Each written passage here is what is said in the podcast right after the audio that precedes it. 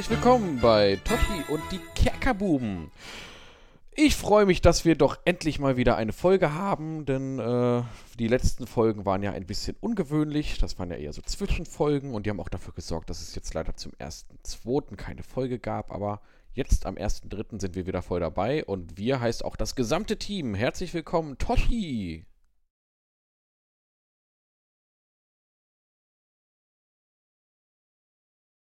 Huhu, Hallöchen. Und natürlich auf der anderen Seite des Kerkers befindet sich noch Dave. In der anderen Ecke des der Kerkers, anderen- Ja, meinst du, ja? und, und gleich gibt's. Kerkercatchen. Gong, gong, gong, gong. Ja, so. aber, aber du hast äh, Toshi äh, nicht äh, standrechtlich sauber angesprochen, Marcel. Das ist nämlich Imperatorin Toshi von Tosharion. Ja?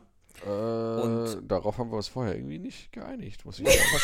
Ich war bei dem Ja, Meeting das nicht ist, dabei. das, so. das, sagt, das sagt nur viel über deine schlechten Manieren aus, dass du Toshi nicht mit ihrem Titel ansprichst. ja, wie Ähm. passend, du kämpfst wie eine Kuh. Aber ja, wir reden zwar, wir reden zwar über Computerspiel, ein Computerspiel heute, aber nicht über dieses besagte, sondern Nicht über, über. Tosharion, sondern über Golarion. Ja, das ist ja eine, Ja. Das ist ja eine, eine, eine unfassbar gute Überleitung.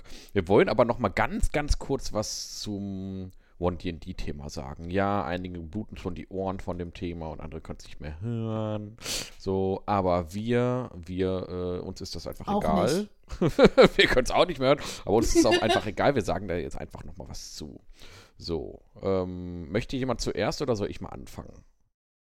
Ja, fang, fang du mal Fang an. du mal an und, Fang und wir werden dich, dein Statement dann einfach angefangen. zerren. Und ihr werdet mich dann und ihr werdet mich dann korrigieren. Okay, also folgendermaßen. Wir hatten ja letztens äh, beschlossen, ganz am Ende unserer One D&D Challenge, wo wir zwei Folgen zu aufgenommen haben, ähm, dass wir zu WOTC erstmal keine Themen mehr besprechen werden.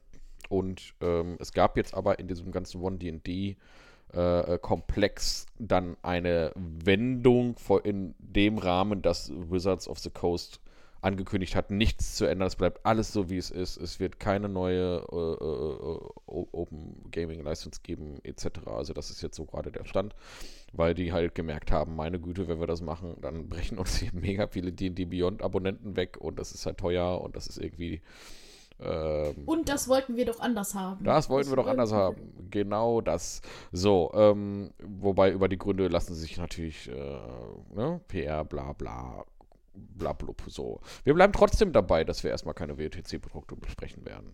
Und ich bin auch weiterhin, also man ist, äh, wir sind weiterhin skeptisch, so, wir beobachten das und ähm, finden das natürlich erstmal gut, ja, kann man ganz klar sagen, bleiben dabei. Ähm, das, es bleibt alles so, wie es ist.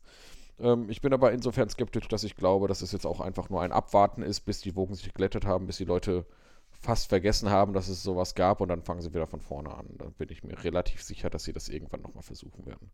Ist nun mal ein großes Aktienunternehmen und Aktienunternehmen wollen mehr Geld und mehr Geld geht halt nicht bei, wenn man den Status quo beibehält. Da muss immer etwas wachsen. Und daher bleiben wir da ein bisschen, wir beobachten das. Wenn es da neue Informationen gibt, werden wir bestimmt auch nochmal äh, was zu dem Thema machen. Ähm, insofern, wenn irgendwas wirklich ernsthaft Relevantes kommt, wenn One D&D rauskommt, werden wir bestimmt da auch uns das mal anschauen.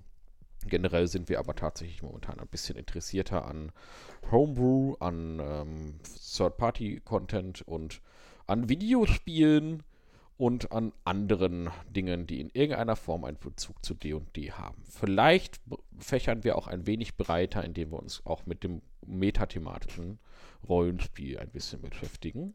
Ähm, ja, das wäre jetzt so mein kurzer Backlash und Abschluss zum One-D&D-Thema. Habt ihr da noch mal ein paar Einwürfe?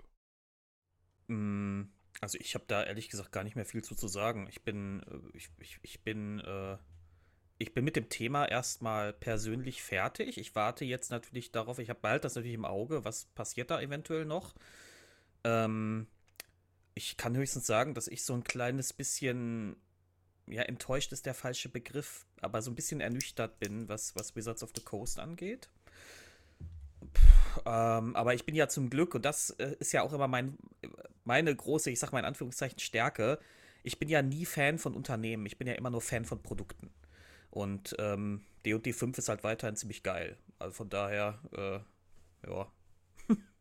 Ja. Also da bin ich tatsächlich auch auf Daves Wellenlänge, was das angeht. Ja. Ich äh, bin jetzt nicht strikt so, dass ich sage, ich würde auch äh, rückwirkend jetzt alles irgendwie ausschließen. Aber Naja, rück, rückwirkend ich so ein- ausschließen würde, Entschuldige, aber rückwirkend ausschließen würde bedeuten, wir müssen unsere ganzen Folgen bisher löschen. ja, richtig.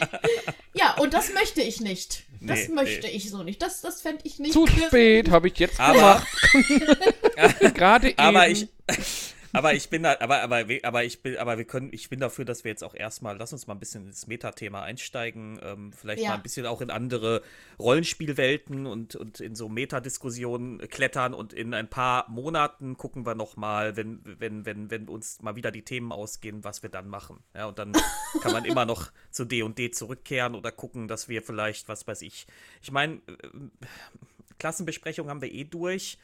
Wir haben über viele Metathemen bei D&D auch schon gesprochen. Ne? Also es ist, ähm, wir haben, wir haben über, über Gesinnung gesprochen, über äh, Götter, über die planaren Sphären. Ähm, also Ja. jetzt müsste man sowieso irgendwann tief in einzelne Kampagnenwelten gehen. Und das kann man ja auch bei so Drittanbietern machen. Ne? Man kann ja auch, keine Ahnung, sich dann ein bisschen tiefer mit, äh, mit, mit, mit, mit, mit, ähm, mit der Welt, wie heißt sie denn, was, ähm, die ihr mit Bär besprochen habt. Ähm, Dings. ich sag's, ja, ich sag's jetzt extra nicht. Mythgard. die, die, mit Mythgard, ja. Genau. Äh, äh, äh, zum Beispiel, ne? Es gibt ja auch da viele interessante Die Möglichkeiten. Bärwelt. äh, die Bärwelt, genau. Bärion. Bärion, richtig. Apropos Berion, wir wollen jetzt mal nach Golarion. Denn Ja. Dave hat nämlich ein, eins dieser Videospiele gespielt. Ja. Ähm, einige von euch kennen das vielleicht, dieses, dieses äh, ungewöhnliche Meine Feld, bei dem man keinen Stift und kein Papier benötigt, sondern einen Bildschirm. Und äh, an diesem Bildschirm hat sich Dave gewagt und hat sich mit Pathfinder 2 äh, an, an die Fortsetzung des äh, seltsam, seltsamerweise klingenden Games Pathfinder 1 äh. Nein, nein, nein, Ja. nein, das heißt, also, da bist du schon falsch. Das heißt ja schon gar nicht so. Das erste hieß Pathfinder Kingmaker. Ja. Und das hat mir damals sehr, sehr gut gefallen, ähm, wenn ich auch ein ähm, bisschen, also ich verbinde immer noch ein paar Abstriche beim Writing und so machen, aber so unterm Strich hat mir das sehr gut gefallen. Und der Nachfolger, es ist auch nicht direkt ein Nachfolger, sondern es ist so, im Grunde kann man sagen, das spielt in, im gleichen Franchise mit der gleichen Formel. Das ist Pathfinder Wrath of the Righteous. Ich kann das nicht aussprechen. Ja, das Ähm, kann also- keiner, glaube ich. Außer. Das äh, kann Wrath niemand. Ich glaube, das können Righteous. nicht mal, nicht mal die, nicht mal. Nein, Toshi, du kannst das auch nicht. Totti glaubt nur, dass sie das aussprechen kann. ja, Totti, das hast du gut gemacht. Fein, super, toll.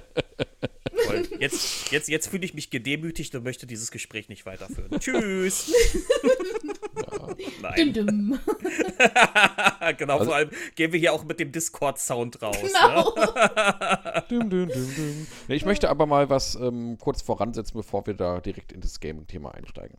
Und zwar ähm, gibt es ja unter unseren Hörern eventuell Leute, die einfach über, das, äh, über die ganz normale D&D-Schublade gar nicht hinausgucken, ohne dass das jetzt irgendwie negativ gemeint ist. Aber Nö. wir sollten vielleicht erstmal klären, was Pathfinder überhaupt ist. Also wir sehen das, wir haben jetzt das Pen-and-Paper-System Pathfinder nie gespielt, aber warum reden wir in einem D&D-Podcast überhaupt über Pathfinder? Dave, magst du vielleicht so ganz grob mal überschlagen, was es mit Pathfinder überhaupt auf sich hat? Also wir haben jetzt natürlich jetzt nicht die große Historie des Pathfinder-Rollenspiels jetzt hier Nein, vorbereitet. nein, nein, nein, nein. Aber so grob im, im Groben und Ganzen wissen wir natürlich trotzdem, wann es kam, wo es herkam ungefähr und wieso das überhaupt so groß geworden ist.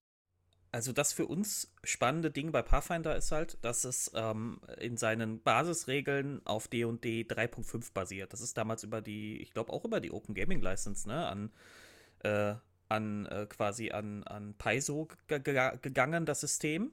Genau, Die also also Paizo hat das einfach gemacht und hat sich die OGL dazu. Ähm, ähm, Genau, die haben, Hat die haben die diese genutzt. 3.5-Regeln dann genommen und ähm, haben daraus dann ihr eigenes Ding gemacht, das im Grunde es ist wie D&D 3.5. Also es gibt so ein paar kleine Abweichungen, aber im Großen und Ganzen war Pathfinder 1 wie D- D&D 3.5.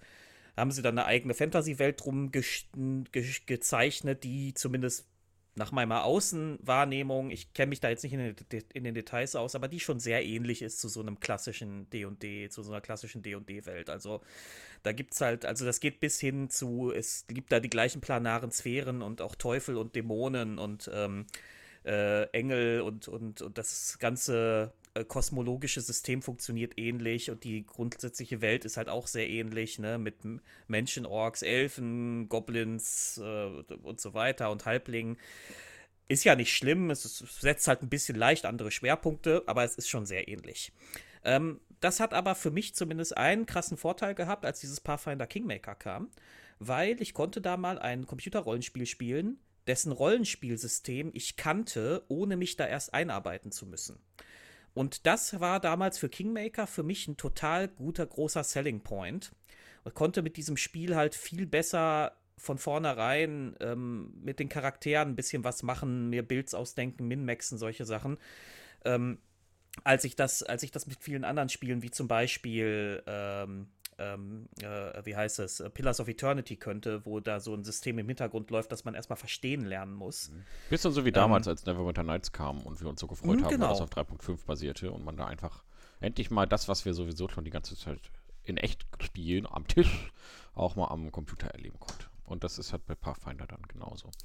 Genau, genau. und das ist halt ein schönes Erlebnis. Und das war ja zum Beispiel auch bei, ähm, mit, bei äh, Solasta bei mir auch so. Es ist halt ein mhm. schönes Erlebnis, wenn du das System dahinter schon kennst und du dich nicht erst reinfuchsen musst und du also kannst dich da halt viel sicherer drin bewegen ja, und weißt auch viel besser von vornherein, was deine Charaktere schon können und was sie nicht können. Und sie haben es auch relativ getreu, natürlich immer noch mit ein paar Videospielanpassungen, aber relativ getreu umgesetzt. Und das gilt auch für Wrath of the Righteous. Ähm, ähm, Wollen wir es einfach äh, Pathfinder WoW 2 nennen? Nein. W-O-T-R.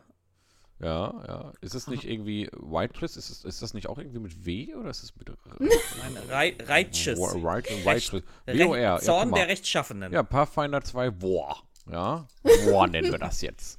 So. Äh, Pathfinder 2 die Paladin Edition. Genau. Ähm, so. Oder einfach äh, Pathfinder 2 würde, glaube ich, auch einfach reichen, wenn wir es einfach Pathfinder 2 nennen. Ja, ich ja. glaube, das reicht. Das, das wissen reicht, jetzt auch alle, ne? was gemeint das ist. Reicht auch. Ja. Also der zweite Teil der Reihe äh, hat das eben auch. Und das ist auch ein, sage ich direkt, auch ein Teil, der mir sehr gut gefällt. Es gibt ein paar andere Sachen, die mir nicht so gut gefallen, aber da äh, werden wir jetzt drüber sprechen. Ja, äh, ganz kurz noch, also Pathfinder ist überhaupt, das wollte ich nämlich noch mal kurz ansprechen, warum ist Pathfinder so groß geworden? Weil D&D 4 zu dem Zeitpunkt gerade angestartet ist und das war bekanntermaßen das unbeliebteste D&D-System überhaupt und deswegen konnten dann die ganzen D&D 3.5 Verprellten, also D&D 4 Verprellten, zurückkehren zu Pathfinder zu Pathfinder, wo sie dann ihr 3.5 einfach weiterbekommen haben und das weiterspielen konnten. Deswegen hat Pathfinder dann diese ähm, Beliebtheit bekommen. Jetzt ist es aber so, dass äh, ja, Pathfinder 2 auf dem ja.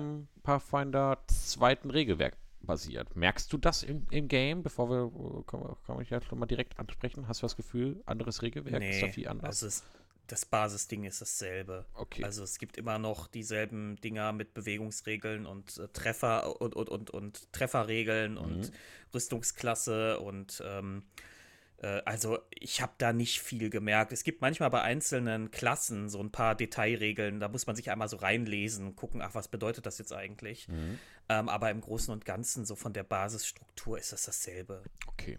Ich grätsch mal äh, rein mit meinen Newbie-Fragen. Ähm, wenn man das andere jetzt nicht gespielt hat, kommt man dann trotzdem gut rein in dieses Spiel? Oder ähm, ist das andere irgendwie Voraussetzung? Oder ist es besser, wenn man Grundlagen hat vorher? Also, wenn du jetzt rein, wenn es jetzt um die Handlung geht, musst du den vorigen Teil nicht gespielt haben, weil die, das sind im Grunde zwei Spiele, die einfach nur im selben Franchise spielen. Das hat, hat mit der, die, die Handlung. Es gibt manchmal ganz kleine Andeutungen auf, auf den Vorgänger, aber wirklich nur so in Nebensätzen. Das ist also nicht wirklich wichtig. Ähm, und was das Spielsystem angeht, äh, jeder, der solche Spiele mag, also äh, egal ob jetzt das alte Baldur's Gate oder ähm, Pillars of Eternity oder, oder sowas, ne, ähm, der wird sich da auch zurechtfinden, auch wenn er nicht mit Pathfinder sich auskennt. Was wohl, glaube ich, auch nicht zuletzt damit zusammenhängt, dass äh, der Autor da wie so ein roter Faden durch die ganzen Spiele sich zieht. Hm, was? Welcher Autor? Was? Wie? Was? Äh, Chris Avalone. Ah, ja, siehst du. Ja, ja, der zieht sich da, der zieht sich sehr durch dieses ganze Genre, das stimmt. Wie, schon. Hat, hat Chris Avalone tatsächlich die Pathfinder-Story äh, ja. geschrieben? Okay, da bin ich jetzt nämlich nicht im Thema tatsächlich. Ja, also die Kern, da, da, da könnte man, kann ich auch jetzt schon sagen, die Kerngeschichte ist auch spannend, aber viel, was daneben passiert ist. Bäh. Mhm. Ne, das Okay. müsstest du jetzt mal ein bisschen ausführen, inwiefern, Nee, äh, wie sich dieses. Ja, da kommen wir Was? vielleicht später drauf, wenn wir erstmal so ein bisschen grob äh, äh, zusammenfassen, was ist es überhaupt für ein Spiel. Ich glaube, da fangen wir erstmal mit an, ne? dass wir da mal. Was, Du was? möchtest etwa vorne anfangen, Marcel? Ja, ich möchte mal vorne anfangen. Ich dachte, das macht Wir machen das- Sinn. Ja, Wir machen das wie so. früher im Deutschunterricht. Jetzt gibt es erstmal die Zusammenfassung. Genau, Ja, Dave, mach so. mal einen Einleitungssatz. So. Mit Inhaltsangabe. Path, also Pathfinder, Wrath of the Righteous. Von dem von der vom Studio Dingsbums so nein Spaß. Ähm, äh, ähm, ich- vielleicht einmal ganz kurz für Leute die das Genre wirklich gar nicht kennen ne, dieses Genre von dem wir hier sprechen das sind so die klassischen westlichen RPGs äh, und die äh, spielt man von so einer Vogelperspektive so ein bisschen top down von oben. Man steuert eine Party zwischen je nach je nach Spiel vier bis sechs Leute. Hier sind sechs Leute man erstellt sich einen Charakter, der ist halt immer in dieser Party, das ist man selbst sozusagen, der eigene Avatar. Den kann man, da kann man bei Pathfinder aus einer unfassbaren Fülle an Klassen und ähm, Prestigeklassen auswählen. Also das ist wirklich krass. Kann- Also kann es hat immer noch sagen. das Prestige-Klassensystem aus 3.5, was man auch kennt. Also Voraussetzungen. Ja, aber ein bisschen, aber, aber ein bisschen abgewandelt. Also du kannst wohl schon bestimmte Spezialklassen, so ein bisschen wie bei D&D 5 von vornherein wählen. Also du kannst Okay. halt sagen, ich bin ein Paladin mit Spezialklasse Schnubbelidub, ja, so. Ähm, das, äh, das, das, das, das, das, das, das geht von vornherein. Ähm, ich glaube, die richtig klassischen Prestigeklassen haben sie gar nicht mehr so drin. Ja, ich glaube, das haben, nee, ich glaube, das haben sie rausgenommen. Also, da haben sie eine Änderung gemacht. Ähm, Wir müssen jetzt natürlich Ah, immer wo- sagen, wir reden jetzt wirklich explizit nur vom Computerspiel. Wir wissen nicht, ob das in der Pen-and-Paper-Vorlage anders Ja, ist. Ne? Aber ist- ich gehe davon aus, dass sie da sich wie in der, im Vorgänger sehr getreu an das, Ja. die Vorlage halten. Ja. Ähm, auf jeden Fall, also du kannst halt am Anfang, es gibt, es gibt unterschiedliche Spezialklassen, ne? kannst zum Beispiel sagen, ich bin jetzt nur ein Barde oder du bist dann ein, was weiß ich, ein Skalde oder ein Sänger von so und so und was ist, die haben dann unterschiedliche Regel, Vor- und Nachteile. Ja, so. Ähm, es ist eine unfassbare Menge an Klassen und äh, vor, vorhanden. Ähm, die Völker sind so das Standardding, das man so hat. Ne? Die, die ne? Menschen, Halborks, äh, Zwerge, äh, Halblinge, äh, Elfen und so weiter. Ähm, und daraus baust du dir dann deinen einen Avatar und den steuerst du dann so schräg von oben. Und solche Spiele sind immer sehr Isometrisch. Isometrisch, genau. Und solche Spiele sind immer sehr textlastig. Das heißt, äh, alle, die Geschichte wird zu 98% über Dialoge mit leichter Bildunterstützung. Also du siehst dann, wie einer auf so einen Marktplatz kommt und dann starten die Dialoge zwischen den Bürgern meinetwegen. Und, dann sind, sind diese Dialoge vertont oder? ja, nur, nur, nur immer so die wichtigsten Mhm. Aussagen in so einem Dialog, in so einem Mhm. Hauptstory-Dialog tatsächlich. Also, äh, die sind nicht voll vertont. Ähm, was dann auch schon einer meiner Kritikpunkte wäre. Ich bin jetzt gar nicht so, also ich bin jetzt gar nicht so der Vertonungsfan, aber der hängt mit einem anderen Kritikpunkt zusammen, nämlich mit der schieren Menge an Text, Mhm. wo man sich einiges hätte sparen können, meiner Meinung nach. Ähm, aber da kommen wir vielleicht an der Stelle zu, wenn's, wenn, wenn, wenn, ich, wenn wir da hinkommen. Ja, Ja? genau. genau. Also ich glaube, jeder kann sich jetzt ungefähr vorstellen. Dann hast du ein rundenbasiertes Kampfsystem. Du kannst es auch in Echtzeit spielen, mit, mit ein paar Pausefunktionen. Ne? Und du rüstest halt deinen Charakter aus, du machst Level-Ups und du rüstest die anderen Charaktere aus, die mitmachen und kannst auch so ein bisschen entscheiden, in welche Richtung die gehen. Sehr schön ist, es gibt eine Auto-Level-Funktion. Das heißt, das Spiel entscheidet dann für die NPCs, also nicht, das sind ja keine NPCs, für die Begleiter, die du hast, selbstständig, äh, wo die Reise hingehen soll mit der Charakterentwicklung, es sei denn, du intervenierst und sagst, ich möchte diese Stufe selbst machen. Okay, das ja, war, dann, wäre direkt meine Frage gewesen. Also, Also du hast quasi einen Main-Charakter und die anderen, die du auswählst, die laufen dann mit. Also du bestimmst schon, welche, äh, welches Volk und welche Rolle sie haben, aber du kannst sie dann passiv mitlaufen lassen? Nee, nee, nee, nee. Nein, nein, also, äh, also das gibt es auch, was du beschreibst. Man kann sich solche vorgefertigt, selbstgefertigten Charaktere dazu holen. Aber ähm, normalerweise in der Tradition dieser Spiele äh, sammelst du im Verlauf der Geschichte Begleiter ein und die haben auch, ein, die haben auch eine Hintergrundstory und die erzählen noch was über sich und die sind auch schon vordefiniert. Also das ist dann keine Ahnung Ach ein so. ein, ein, okay. ein, ein, äh, äh, da gibt so eine Art von äh, Variante des Zauberdiebs zum Beispiel, den du mitnehmen Also kannst. das klassische, äh, du hast mir geholfen und deswegen werde ich jetzt mit dir umziehen. Ja, je nach, je nach Charakter und Anlage, ne? Also du hast zum Beispiel ähm, äh, ähm, ein, ein Zauberdieb, der halt so dieses typische Ding hat von ich bin ein Schurke und eine Hand wäscht die andere und so weiter, ne? Oder eine Gelehrte, die sich dir anschließt, das ist eine Magierin und die hat so als Motivation, dass sie ähm, Wissenschaftlerin ist und ähm, nur also nur wegen der Wissenschaftsreise mit dir mitgeht, ja, weil die ist halt, das ist eine ganz weirde Figur, auch schon wieder äh, manchmal lustig und manchmal nervtötend. Ähm, oder ja, also es gibt so eine Handvoll geschriebener Begleiter und daran, dass ich Okay, jetzt verstehe. schon nicht mehr alle so aus dem Stehgreif aufzählen kann, sieht man, glaube ich, schon so ein Problem des Spiels. Okay, ja, denn. Zu viel. Ja. Ähm, ich hätte noch eine grundsätzliche Frage. Wie groß ist denn dann die Gruppe, mit der man da umherzieht, maximal? Also die Leute, die du mitnehmen kannst, sind äh, dein Charakter plus fünf Leute. Aber Mhm. du hast immer so einen Hub, in dem sich deine anderen Begleiter sammeln. Und wenn du den Hub dann. Ja, in dem Fall ist es ähm, erst ein Kriegslager und später sogar eine Festung. Ja. Ähm, und äh, äh, wenn, wenn, wenn, du, ähm, wenn, wenn du diesen Hub verlässt, dann darfst du entscheiden, welche Leute du mitnimmst. Ja. Ähm, und, und nächstes Mal nimmst du vielleicht andere Leute mit, weil vielleicht eine bestimmte Situation, das, für, dafür ist das Setup dann besser geeignet, so, ja? Aber die, die du dann quasi vor Ort gelassen hast, die leveln quasi, Ja, die Nach. leveln mit. dass du Die die nicht mit. einzeln immer noch nachziehen musst.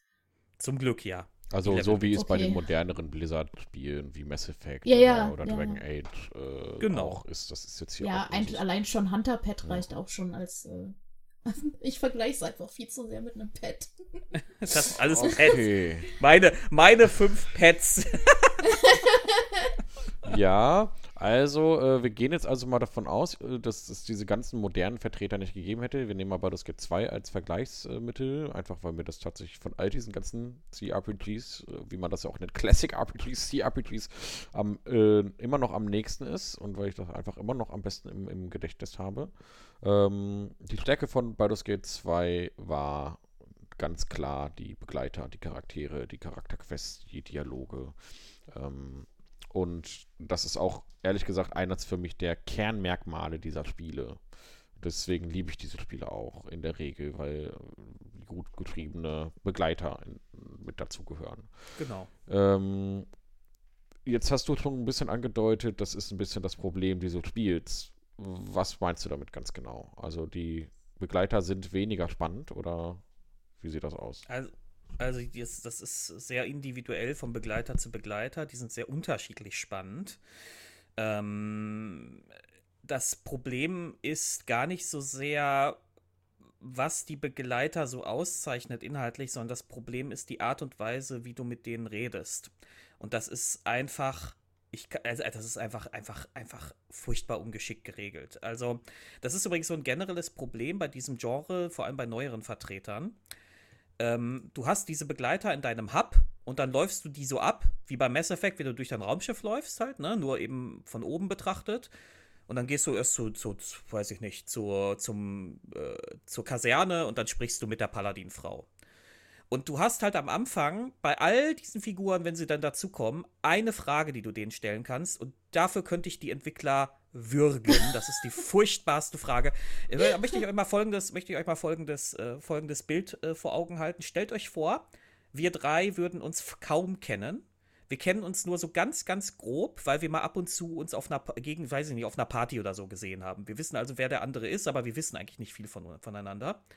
Und dann komme ich zu euch auf der nächsten Party, zu dir, Toshi, und sag, hey, hey, erzähl doch mal was von dir. Äh, Toshi. what? Und jetzt hast du, jetzt hast genau, ja, so. Und, aber die reagieren halt nicht, äh, what, sondern die reagieren alle so, als ich ein Kind war, da hat mein da Vater das und das gemacht. Und dann äh, ist mir dies und das passiert. Und dann habe ich jenes schlimme Erlebnis. Und da kommt so ein mehrseitiger Die Dialog, wo der warteten wirklich schon. ja, wirklich. Also, Oh, endlich ich meine, fragt das- mal jemand. mein ganzes Leben habe ich drauf gewartet. Also, also wir müssen Und- natürlich voranstellen, Computerspiele haben sowas sehr oft, ja, dieses, äh, diese sehr unnatürlichen Dialoge, die äh, redest, triffst gerade jemanden und dann kommt man total schnell in so ein mega aufwendiges, total tiefes, emotionales Gespräch. Ähm, das ist ja auch bei besseren Vertretern des Genres äh, der Fall. Also auch bei Mass Effect gab es das, dass man da halt. Ja, äh, ne? ja wobei ich, ich glaube, ich, also ich meine mich zu erinnern, dass es bei Mass Effect 1 nicht so plump war. Also da, bei Mass Effect 1 war das eher so, dass du zu denen gegangen bist und je weiter du, je länger das Spiel ging, desto besser wurde die Beziehung. Das ist klar. Und genau. um, umso mehr haben sie quasi von sich preisgegeben. Und hier geben sie halt für den, für dafür, dass du die kaum kennst und einfach nur diese offene Frage stellst, ja, erzähl mal was von dir, ist ja eine mega offene Frage. Äh, äh, geben die also, extrem viel von sich also preis. Das jetzt, also das jetzt, erzähl mal was von dir, ist jetzt gar nicht überspitzt, das ist explizit die Frage, offen, offizielle Fragestellung, wie sie da steht, oder was, oder? Ja, ja, gut, in diesem Mittelalterdeutsch, ne? Erzählt ja. mir von euch oder ja, so. Okay. Ja, okay. Äh, mhm. Manchmal ist es so ein bisschen verklausuliert, dann kommt sowas wie, ich möchte wissen, mit wem ich gemeinsam in die Schlacht ziehe. Erzählt mir von euch. Mhm. Ja, sowas in der Art. Ja, wie bei so einem Ver so. Bewerbungsgespräch. Wo siehst du ja. dich in zehn Jahren? Ja? Und dann kannst ich du sagen, halt hast du meinen Lebenslauf nicht gelesen oder was? Ja, so, aber. Aber erzählt mir von euch, ist dann wirklich wahnsinnig offen. Man kann einfach sagen, äh, ich hatte heute zum Mittag äh, Schweinshaxe. Ich würde aber halt gar nicht ausschließen, dass es erzählt mir von euch nicht auch über das G 2 mal gab. Also da bin ich mir relativ sicher. Nee, das heißt, tatsächlich ja. habe ich darüber nochmal nachgedacht. Wir haben ja neulich nochmal drüber gesprochen. Ja. Und ähm, es gab tatsächlich bei Baldur's Gate 1 und 2 die Möglichkeit, in deiner Party irgendwie mit Rechtsklick so ein Dialogfenster bei den Leuten zu öffnen. Ähm, und dann konntest du genau wie jetzt diese, diese Standardfragen ab, ab, äh, abspulen. Mhm. Ich habe das aber nie gemacht. Ja, ich weil, auch nicht. weil äh, so, weil, weil die, Kamer die Kameraden, die erzählen dir einfach von selbst irgendwann Sachen von sich. Das war natürlich, hatte Baldur's Gate hatte andere Probleme, ne? dass du manchmal mitten im Kampf und dann fängt plötzlich Eri an mit, ich bin schwanger so mitten im Kampf oder sowas, ja. So, ja, na, also mitten im Kampf gab es das nicht. Nach nee, aber manchmal in brenzligen Situationen. Ja, also, genau. Also, also wir können also, das mal ganz kurz äh, äh, für die Leute, die Baldur's Gate 2 nicht gespielt haben. Das ist auch ein CRPG. Ähm, wir werden heute generell, glaube ich, ein bisschen über das Genre reden das, an sich. Genau. Ihr könnt einfach immer sagen, für Toshi, weil für Toshi, ich genau. habe es ja tats tatsächlich nicht gespielt. So. Genau. Also Baldur's Gate 2 ist äh, eins meiner absoluten, und ich würde, glaube ich, auch bis heute sagen, neben Planescape Torment, das sind einfach zwei meiner absoluten Überlieblingsspiel aller Zeiten. Und jetzt, während ich schon wieder drüber rede, habe ich schon wieder Lust drauf, es zu spielen, wie das halt so ist. Ähm, das Charaktersystem von Baldur's Gate 2 ist für meiner Meinung nach, äh, Begleitersystem meiner Meinung nach bis heute weiterhin das Beste. Ähm, und bleibt auch einfach so. Also es hat ähm, viele Komfortfunktionen der modernen äh, Begleitersysteme nicht mehr, äh, noch nicht gehabt und die stört, das stört mich aber äh, auch überhaupt nicht, sondern ich finde das sogar ist eher ein Vorteil. Ähm, und zwar erstmal gibt es diesen Hub nicht. Das heißt, die Begleiter sind nicht irgendwie zentral in einem Punkt versammelt und warten dort auf dich. Es gibt so ein paar Begleiter, die, die treffen sich zufälliger, also so, so drei, vier Leute stehen immer in dieser, dieser äh, äh Taverne zur zur Kupferkrone, war das richtig? Kupferkrone, genau. Kupferkrone, da stehen, glaube ich, drei, vier. Da kannst du Korgan treffen und, und Nalia und so. Ähm, und sonst sind die aber auch, warten die verteilt in der Welt an den Orten, an denen sie halt üblicherweise sich aufhalten würden. Ja, wobei ich glaube ja. tatsächlich, wenn du später mal deine Party wechselst, dann kannst du die immer zur Kupferkrone zurückschicken. Ja, also auch genau. Die, die Sobald die einmal deine Begleiter waren, kannst du sagen, wartet in der Kupferkrone auf mich oder so. Aber das ist so ein bisschen organischer, natürlicher. Und in so einer ja, meistens, viel belebten Taverne ist ja. es auch ein bisschen entspannter, auch mal ein bisschen abzuhängen. Da kann man auch schlafen und so. Ja. Ähm, Punkt ist aber folgendermaßen, und zwar, selbst wenn du die dann in der Kupferkrone hast, gehst du nicht zu denen hin und laberst die voll und dann erzählen sie dir ihre Lebensgeschichte, sondern sie reden nur mit dir, wenn du sie dabei hast. Und sie vertrauen sich auch nur dir an, wenn du die auch regelmäßig mitnimmst. Das heißt, du kannst jetzt nicht irgendwie Nalia, äh, beispielsweise Nalia, einmal mitnehmen, so, und dann nimmst du sie ganz im Endgame nochmal mit. Dann ist ihr Vertrauenslevel zu dir noch keine Ahnung, sagen wir mal, es gibt so ein Vertrauenslevel von 1 bis 10. Wenn du sie am Anfang einmal mitgenommen hast, ist es auf 1 und wenn du sie am Ende wieder mitnimmst, ist es immer noch auf 2 oder so. Ja? Also ähm, das Vertrauen, dass die Beziehung, die die Charaktere zueinander aufbauen, basiert darauf, wie viel du mit ihnen reist. Und dann sprechen sie dich irgendwann von sich aus aktiv an. So, und das ist wirklich toll. Das hat wirklich, äh, ist wirklich immer so dieser schöne Moment. Dann pausiert dieses Spiel, der Dialog geht auf und da die Charaktere. Die, das, die man, das, ja. das, musikalische Thema des Charakters, die hatten alle ein eigenes Musikal, äh, genau. äh, eigenes Theme, ja, genau. startet. Genau, ja. Und, und dadurch, dass es, weil das jetzt halt eine Vielzahl sehr interessante, interessante Charaktere und ich habe, also ich persönlich habe meine, meine, meine Partie fast nie nach irgendwelchen Effektivitätsgrundsätzen zusammengestellt, sondern nach Sympathie. So, und das heißt, man hat sich also dann auch gefreut, wenn einer einen anspricht, weil das sind ja sowieso schon die Leute, die man sich ausgesucht hat. Damit über die wollte man sowieso mehr wissen. Und ähm, das war immer wesentlich angenehmer und organischer, wenn die von sich aus auf dich zugekommen sind. Das hat natürlich dann so zu, äh, wie du schon angedeutet hast, zu schwierigen Situationen geführt, wenn sie wirklich an sehr unpassenden Orten romantische Gespräche mit dir geführt haben. Ich erinnere mich an mein, ähm, nachdem ich dann halt mit Eri, der äh, naiven äh, jungen ähm, äh, Elfe irgendwann dann mein erstes Stell dich ein in dem Spiel haben konnte. Das fand auf dem Friedhof statt, kurz bevor wir in die Vampirgruft einsteigen wollten. äh, Habe ich nochmal kurz gerastet und dann, oh, ach, okay, Eri, gut, dann halt hier, ja. So, das war dann halt schon so ein bisschen schwierig. Mein erster Da sind wir eigentlich auch schon wieder bei so einem anderen problematischen ja. Thema, nicht dieses ganze Romanzen in Videospielen, Ding und so, aber das ist. Das ist aber das hat Baldur's Gate 2 ja auch viel besser gemacht. Insofern, ja. dass es eben auch sich da sehr viel Zeit gelassen hat und viel. Ähm, ja, also du musstest wirklich ein Vertrauen aufbauen, so zu diesen also okay. Charakteren. Also viel besser als und, bei vielen anderen Charakteren. Äh, um nochmal den Bogen hm? zu spannen zu äh, War. War. Hm. Zu dem Spiel, äh, über das wir wirklich reden heute, genau. Ja. wie, wie ist das da so im Vergleich zu dem, was Marcel jetzt gerade erzählt hat?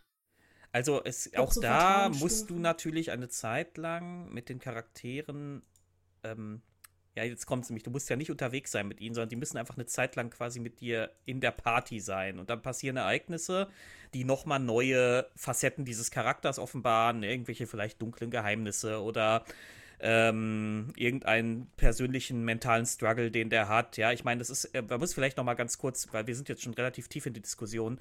Das ist ja eine quasi eine fantastische Kriegsgeschichte, die wir hier erleben. Also das spielt ähm, in dieser Welt Golarion an der sogenannten Weltwunde. Und diese Weltwunde, das, die wurde mal von irgendeiner Superdämonin in die Welt geschlagen und da strömen jetzt immer Dämonen raus. Und die Menschen, Elfen, Orks und alle so, die wehren sich gegen diese Dämonen mit regelmäßigen Kreuzzügen.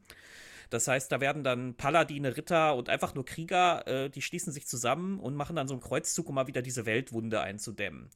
Und damit das mal ein bisschen dauerhaft ist, haben die so Schutzsteine, so riesige, also wirklich so, so hausgroße Steine, die mit so einer ähm, äh, äh, celestischen Schutzmagie äh, äh, aufgeladen sind und die das, die diese Weltwunde eindämmen und so. Und ähm, du äh, das ist halt das ist halt der Hintergrund, vor dem das Ganze stattfindet und vor diesem Hintergrund sind natürlich deine Begleiter alle mehr oder weniger geschlagen mit diesem Krieg. Ja? Ähm, du erfährst dann so nach und nach Sachen über, äh, bei, von dem einen ist der Bruder äh, irgendwie vermisst und dann erfährt man so nach und nach, dass dieser Bruder halt äh, ein ziemlicher furchtbarer Typ geworden ist, der so bei so bei so richtig bei so einer richtig furchtbar bösartigen Militäreinheit dient, ja, die übrigens auch wiederum die rechtschaffen bösen Militäreinheiten kämpfen ja auch gegen die chaotisch bösen Teufel äh, Dämonen, ja, so das ist ja solche Sachen. Ähm, geht viel um, um Folter, um Verlust. Das erfährst du so nach und nach und das ist alles von seinen Anlagen her total spannend, wenn das Writing etwas besser wäre. Okay, aber wir haben ja jetzt gerade erfahren, es ist ja eigentlich Chris Avalone mit dran. Jetzt weißt du natürlich, hast du dich, glaube ich, diesbezüglich nicht so tief informiert, wer jetzt die Autoren, die gespielt sind. Also aber ganz ehrlich, ja. ähm, das Ding, der erste Teil war ja, hat sich sehr gut verkauft. Das Studio ist jetzt kein Riesenstudio, aber das ist ja auch kein kleines Studio. Die werden eine Zahl Autoren gehabt haben. Und, ähm, das, und bei Chris Avalon, ich meine, da also, wenn der die Hauptgeschichte gesch geschrieben hat, würde ich fast sagen, äh, kann ich mir vorstellen, dass er damit dran war, so bei der Hauptgeschichte, weil die an, an und für sich ist ganz gut, auch mit ganz spannenden Wendungen und auch manchmal sehr coolen Situationen.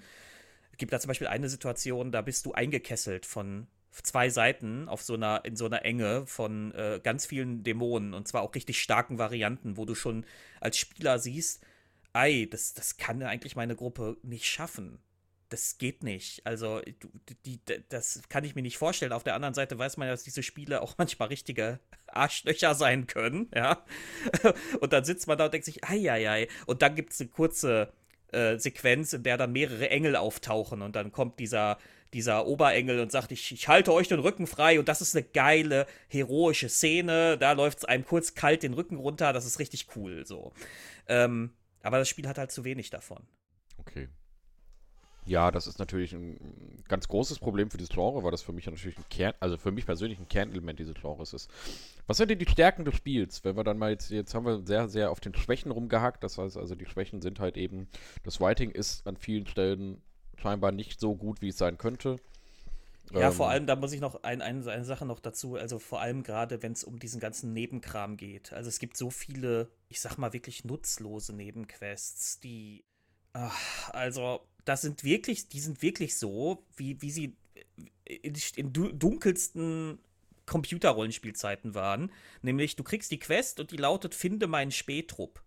Und dann gehst du in die Richtung, ja, irgendwie im Südwesten soll der sein, dann gehst du auf dieser Reisemap nach Südwesten und dann findest du da den Spähtrupp. Der ist tot. Und dann gehst du zurück und sagst, der Spähtrupp ist tot und die Quest ist erfüllt. Ja. Das, ist, das ist so banal und so ja. unnötig in der heutigen Zeit. Das brauchst, sowas braucht es nicht mehr. Nur um, um hinterher sagen zu können, wir haben ein 80-Stunden-Spiel mit 12.000 Zeilen gemacht. Also, das ja, ist das, der Punkt, das ist zu groß, würdest du jetzt auch sagen. Äh, das, ja, das würde ich auch sagen. Es ist auch, es ist auch zu groß. Ähm, hätten sie sich viel stärker auf ihre Hauptgeschichte fokussiert und vielleicht so ein paar Nebenquests gemacht, die mit der Hauptgeschichte eng verwoben sind. Das haben sie ein bisschen gemacht, aber eben nicht nur dann wäre es besser gewesen.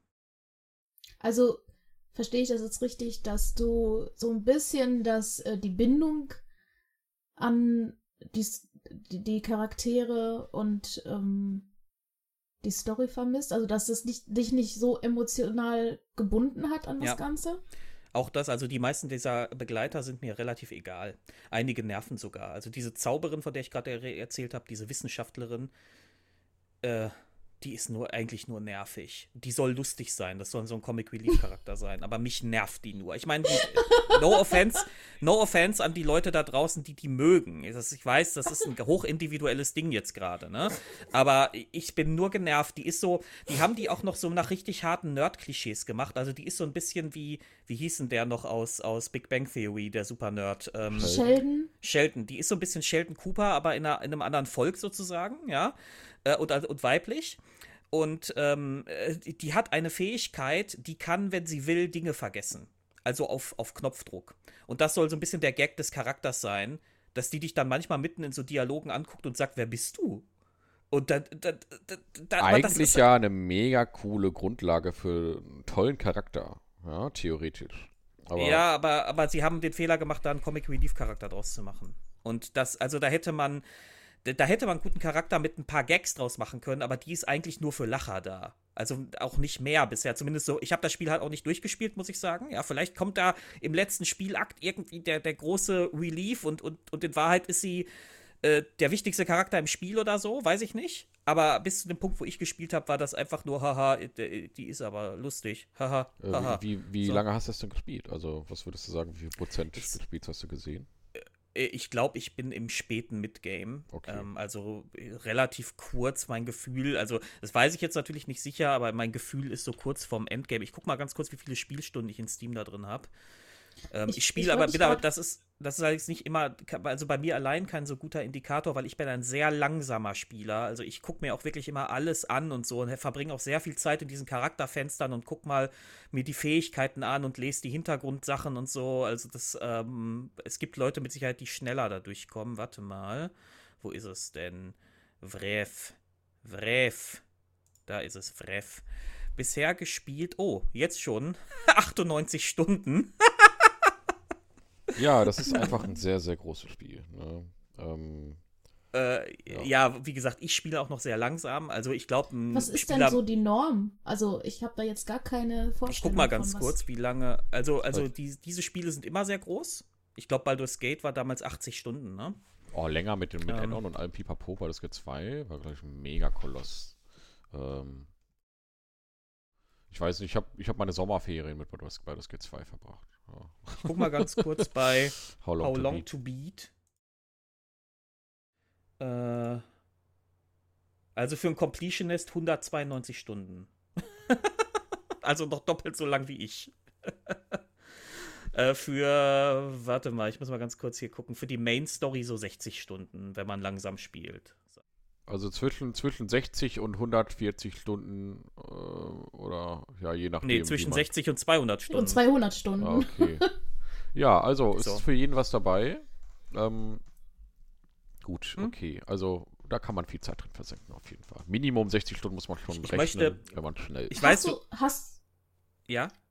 Dave, hast du so den Eindruck, die haben versucht, möglichst viel ähm, da reinzupacken, um möglichst viele Leute anzusprechen? Dass sie deswegen noch nee. dieses und jenes mitgenommen haben? Oder?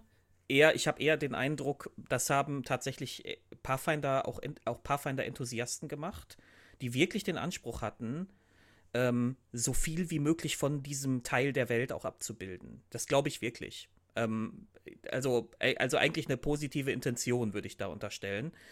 Ähm, das, äh, das Problem ist halt wirklich einfach nur das Writing. Und es gibt noch ein weiteres großes Problem des Spiels, da möchte ich noch mal, und danach können wir gerne auf die Stärken, das hat auch gute, hat auch wirklich schöne Stärken, möchte ich ja, noch aber, mal aber sagen. Meckern macht ja mal mehr Spaß. Äh, nee, ja, also, es, ja, also es ist halt für mich, ich, mich hat es halt auch jetzt wirklich, ich habe es gemerkt, ich spiele es ja jetzt seit ein paar Tagen nicht mehr, mich hat es richtig verloren. Also so ist es halt dann, bei mir ist der, ist, ist der Funke dann irgendwann nicht mehr übergesprungen halt, ne? Ähm, so, das hat ja Gründe. Die kann, über die Gründe kann man ja reden.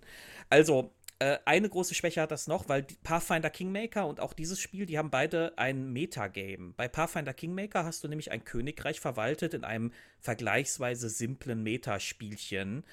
Ähm, wo du dann immer wieder Leute auf der Weltkarte hingeschickt hast, die so kleine Missionen erfüllen mussten, so diplomatische Missionen zum Beispiel oder ein Bauerndorf, was weiß ich, ein Bauerndorf äh, ist unzufrieden, schickt da mal jemanden hin und äh, äh, solche Sachen. Äh, und das war ganz nett. Das war jetzt nicht besonders komplex oder tief, aber das war ganz nett. Jetzt haben sie bei Wrath of the Righteous auch so ein Metaspiel drin. Und das ist nicht gut, weil das ist, da, du musst immer wieder, du verwaltest so eine Armee, so Armeen auf der Karte. Und das ist so eine Art abgespecktes Heroes of Might and Magic System. Das heißt, du führst immer wieder Schlachten gegen Dämonenarmeen auf so viereckigen Feldern und ziehst da deine äh, Truppen hin und her. Und es ist nur banal. Also das ist nur banal. Du kannst die Gefechte aber, also du kannst, kannst einige der Gefechte auch nicht autobetteln, weil, weil dann verlierst du automatisch. Und, oh, oh Gott, also das ist halt mega unterkomplex du, du, du, du hast dann so sechs Truppen in deiner, in deiner Armee, die kannst du so stacken. Also hast du hinterher irgendwie 298 Schwertkämpfer. Ja, so wie bei Heroes of Might and Magic halt. Und die Gegenseite kann das auch. Und dann hast du noch so einen Helden an der Seite stehen, auch wie bei Heroes of Might and Magic. Äh, der kann so ein bisschen zaubern oder Fähigkeit, Fähigkeiten aktivieren. Und ähm, das klingt ja eigentlich ganz okay, aber einige Truppengattungen haben einfach in meinen Augen keinen Zweck. Also so, es gibt so eine Tank-Gattung, so, so, so, das sind so, glaube ich, so Zwerge mit so Großschilden. Aber die gegnerischen Einheiten ziehen halt einfach um die rum. ja, also der Tank, der steht dann da so rum und hat auch eine super niedrige Bewegungsgeschwindigkeit. Und die gegnerischen Einheiten ziehen einfach durch zu deinen Bogenschützen, ja, wenn, wenn sie es bis dahin überleben. Also dieses, und, dieser ganze Strategiepart ist einfach nicht durchdacht genug. Unterkomplex einfach. Ja. Und dadurch ist es dann halt kein Strategie-Ding im, im wahrsten, ja. im eigentlichen Sinne mehr. Also es ist nur noch so ein, wer hat die stärkere Armee und ja. wer, äh, wer bufft sich da besser hoch und so. Und das ist, kann auch okay sein. Ich bin mir auch sicher, dass es da Leute gibt, die daran Spaß haben, aber ich war echt unterwältigt. So. Also so Strategie um Streit. Weißt du, so diesem, diesem Tank kannst du ja, könntest du ja eine Fähigkeiten geben können, dass der irgendwie die Felder um sich herum bedroht und immer wenn jemand an ihm vorbeizieht, kriegt er einen Gelegenheitsangriff oder sowas. Ja, sowas ja. kann man ja machen, ja, damit das nicht so unattraktiv ist, gegen diesen Tank zu kämpfen. Ja, so, also, ähm. Ich möchte mal kurz auf Pathfinder Kingmaker nochmal zurückkommen.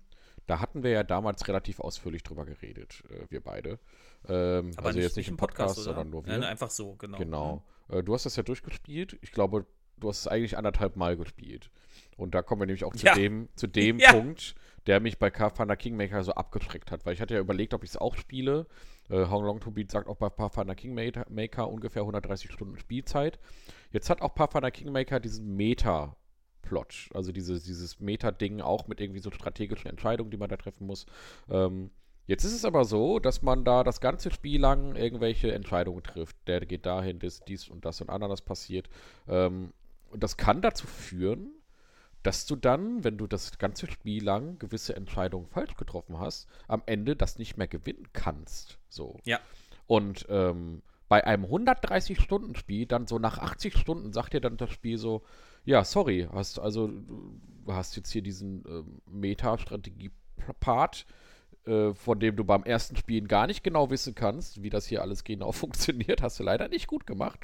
Und dann hast du dich tatsächlich entschieden, das dann nochmal neu zu starten, was ich ja echt krass finde. Das ist ja, das spricht ja eigentlich für das Spiel. Ja, ja. ja. Ähm, und das hat bei mir aber dafür gesorgt, dass ich gesagt habe, never spiele ich dieses Spiel. Never. Nach, nicht, dass ich nach 80 Stunden da sitze und mir das Spiel dann sagt, so, sorry, hast jetzt hier Kacke gebaut. Ähm, Nochmal von vorne jetzt. Ähm, wie ist das denn bei äh, Wrath of the White Christ? Ist das da ähnlich aufgebaut? Also kannst du da auch theoretisch, also hast du das Gefühl... Das Metagame verlieren. Ja. Mhm. ja. Kann man. Und das ähm, ist auch etwas langfristig angelegtes, ne? Also es ist jetzt nicht so, dass du das Metagame so. Nee, es ist ein bisschen anders. Ja. Ähm, das ist ein bisschen fairer. Hier bei, bei, bei ähm, äh, Kingmaker war das Problem, dass das System undurchsichtig war. Das heißt, du musstest da irgendwie, ich weiß es jetzt nicht mehr im Detail, aber du musstest da irgendwie so eine Leiste mitfüllen ähm, und wenn diese Leiste irgendwie kaputt war, dann, dann konntest du ab einem bestimmten Punkt nicht mehr. Und dann hatte ich irgendwie das Nachbarkönigreich übernommen oder so, war das so der narrative, die narrative Einbettung. Ähm, und hier ist es so, dass du einfach, wenn, wenn die, die, die Dämonen schicken immer wieder Armeen gegen dich. Und wenn du mal gegen diese Armeen verlieren solltest, dann besteht die Gefahr, dass sie dir irgendwie Außenposten oder so wegnehmen. Ähm, und eben auch deine Hauptstadt im schlimmsten Fall. Und ich glaube, dann hast du verloren. Bisher, soweit ich gespielt habe, waren aber diese Armeen, die die mir geschickt haben, einfach nie eine echte Bedrohung. Die waren immer mindestens drei, vier Punkte schwächer als meine Hauptarmee. Und das war kein Thema, die zurückzuschlagen. Also, ähm, das, äh, ich, ich sehe da nur eine theoretische Chance, das zu verlieren ähm, über dieses Metagame. Aber, und das muss man auch sagen, man kann das ausschalten da hat man übrigens sehr viele schöne Möglichkeiten äh, in, in beiden Spielen, dass du dir dieses Metagame anpassen kannst. Und du kannst den Schwierigkeitsgrad sehr genau anpassen und du kannst sogar sagen, ich möchte dieses Metagame, ich möchte, dass man nicht verlieren kann über dieses Metagame. Oder du kannst sagen, ähm, äh, ich möchte, dass das komplett automatisch abgehandelt wird von der KI. Ja, das kann man auch machen. Ähm, war ich auch kurz davor tatsächlich. Weil es ja. so banal ist und so, so nichts sagen. Also war der erste Teil zumindest so von der Narration ein bisschen schöner, weil das war so, du bekommst dann so einen Bericht vorgelegt und da steht dann, ja, die Bauern in dem Dorf so und so sind unzufrieden, bla blub. Und dann musst du überlegen, wen schicke ich denn da hin? Und dann, hat, dann werden dir so Vor- und Nachteile angezeigt, wenn du sagst, du schickst da, da kriegst du den Priester hin, dann kriegst du bestimmte Vorteile am Ende raus. Oder ich schicke da meine, meinen War Counselor hin, meinen Kriegsberater, dann kriegst du andere Vorteile und Nachteile daraus und so. Und das, das war schöner kommuniziert und das war auch, hatte auch so ein leicht, hatte auch so eine narrative Ebene und das hast du hier so weniger. Es gibt immer noch diese Berichte, aber die sind viel belangloser. So, ja. Okay, also wir haben ja jetzt wirklich wie ich finde, ausreichend über die ganzen negativen Aspekte geredet. Jetzt würde mich wirklich brennend interessieren, Dave. Was fandst du denn richtig gut? Äh, auch einiges tatsächlich. Also, Yay. Ich finde es äh, mega, diese Auswahlmöglichkeiten, die du hast am Anfang. Die ganzen äh, verschiedenen Klassen, der ganze Lesestoff über dieses, diesen ganzen Lore-Hintergrund. Also zu jedem Volk gibt es eine Lore-Beschreibung, zu jeder Klasse gibt es eine Lore-Beschreibung. Was, was machen die in dieser Welt? Warum sind die da? Ähm, das gefällt mir total. Das ist, ist auch wieder nicht nicht für jedermann, glaube ich. Also es gibt auch Leute, die würden jetzt sagen, uff, die machen dieses Menü auf, wenn sie ihren Charakter erstellen und sagen, jetzt fühle ich mich erstmal erschlagen, ja. Aber für so Rollenspielenthusiasten wie uns ist das eigentlich ziemlich geil. Ähm, das hat mir sehr, sehr gut gefallen. Äh, mir gefällt auch die Grundprämisse des Spiels, also diese, dieser Krieg gegen diese Dämonen aus der Weltwunde. Ähm, mir gefällt durchaus, dass die Hauptstory auch wieder immer mal wieder ein paar interessante Twists parat hat.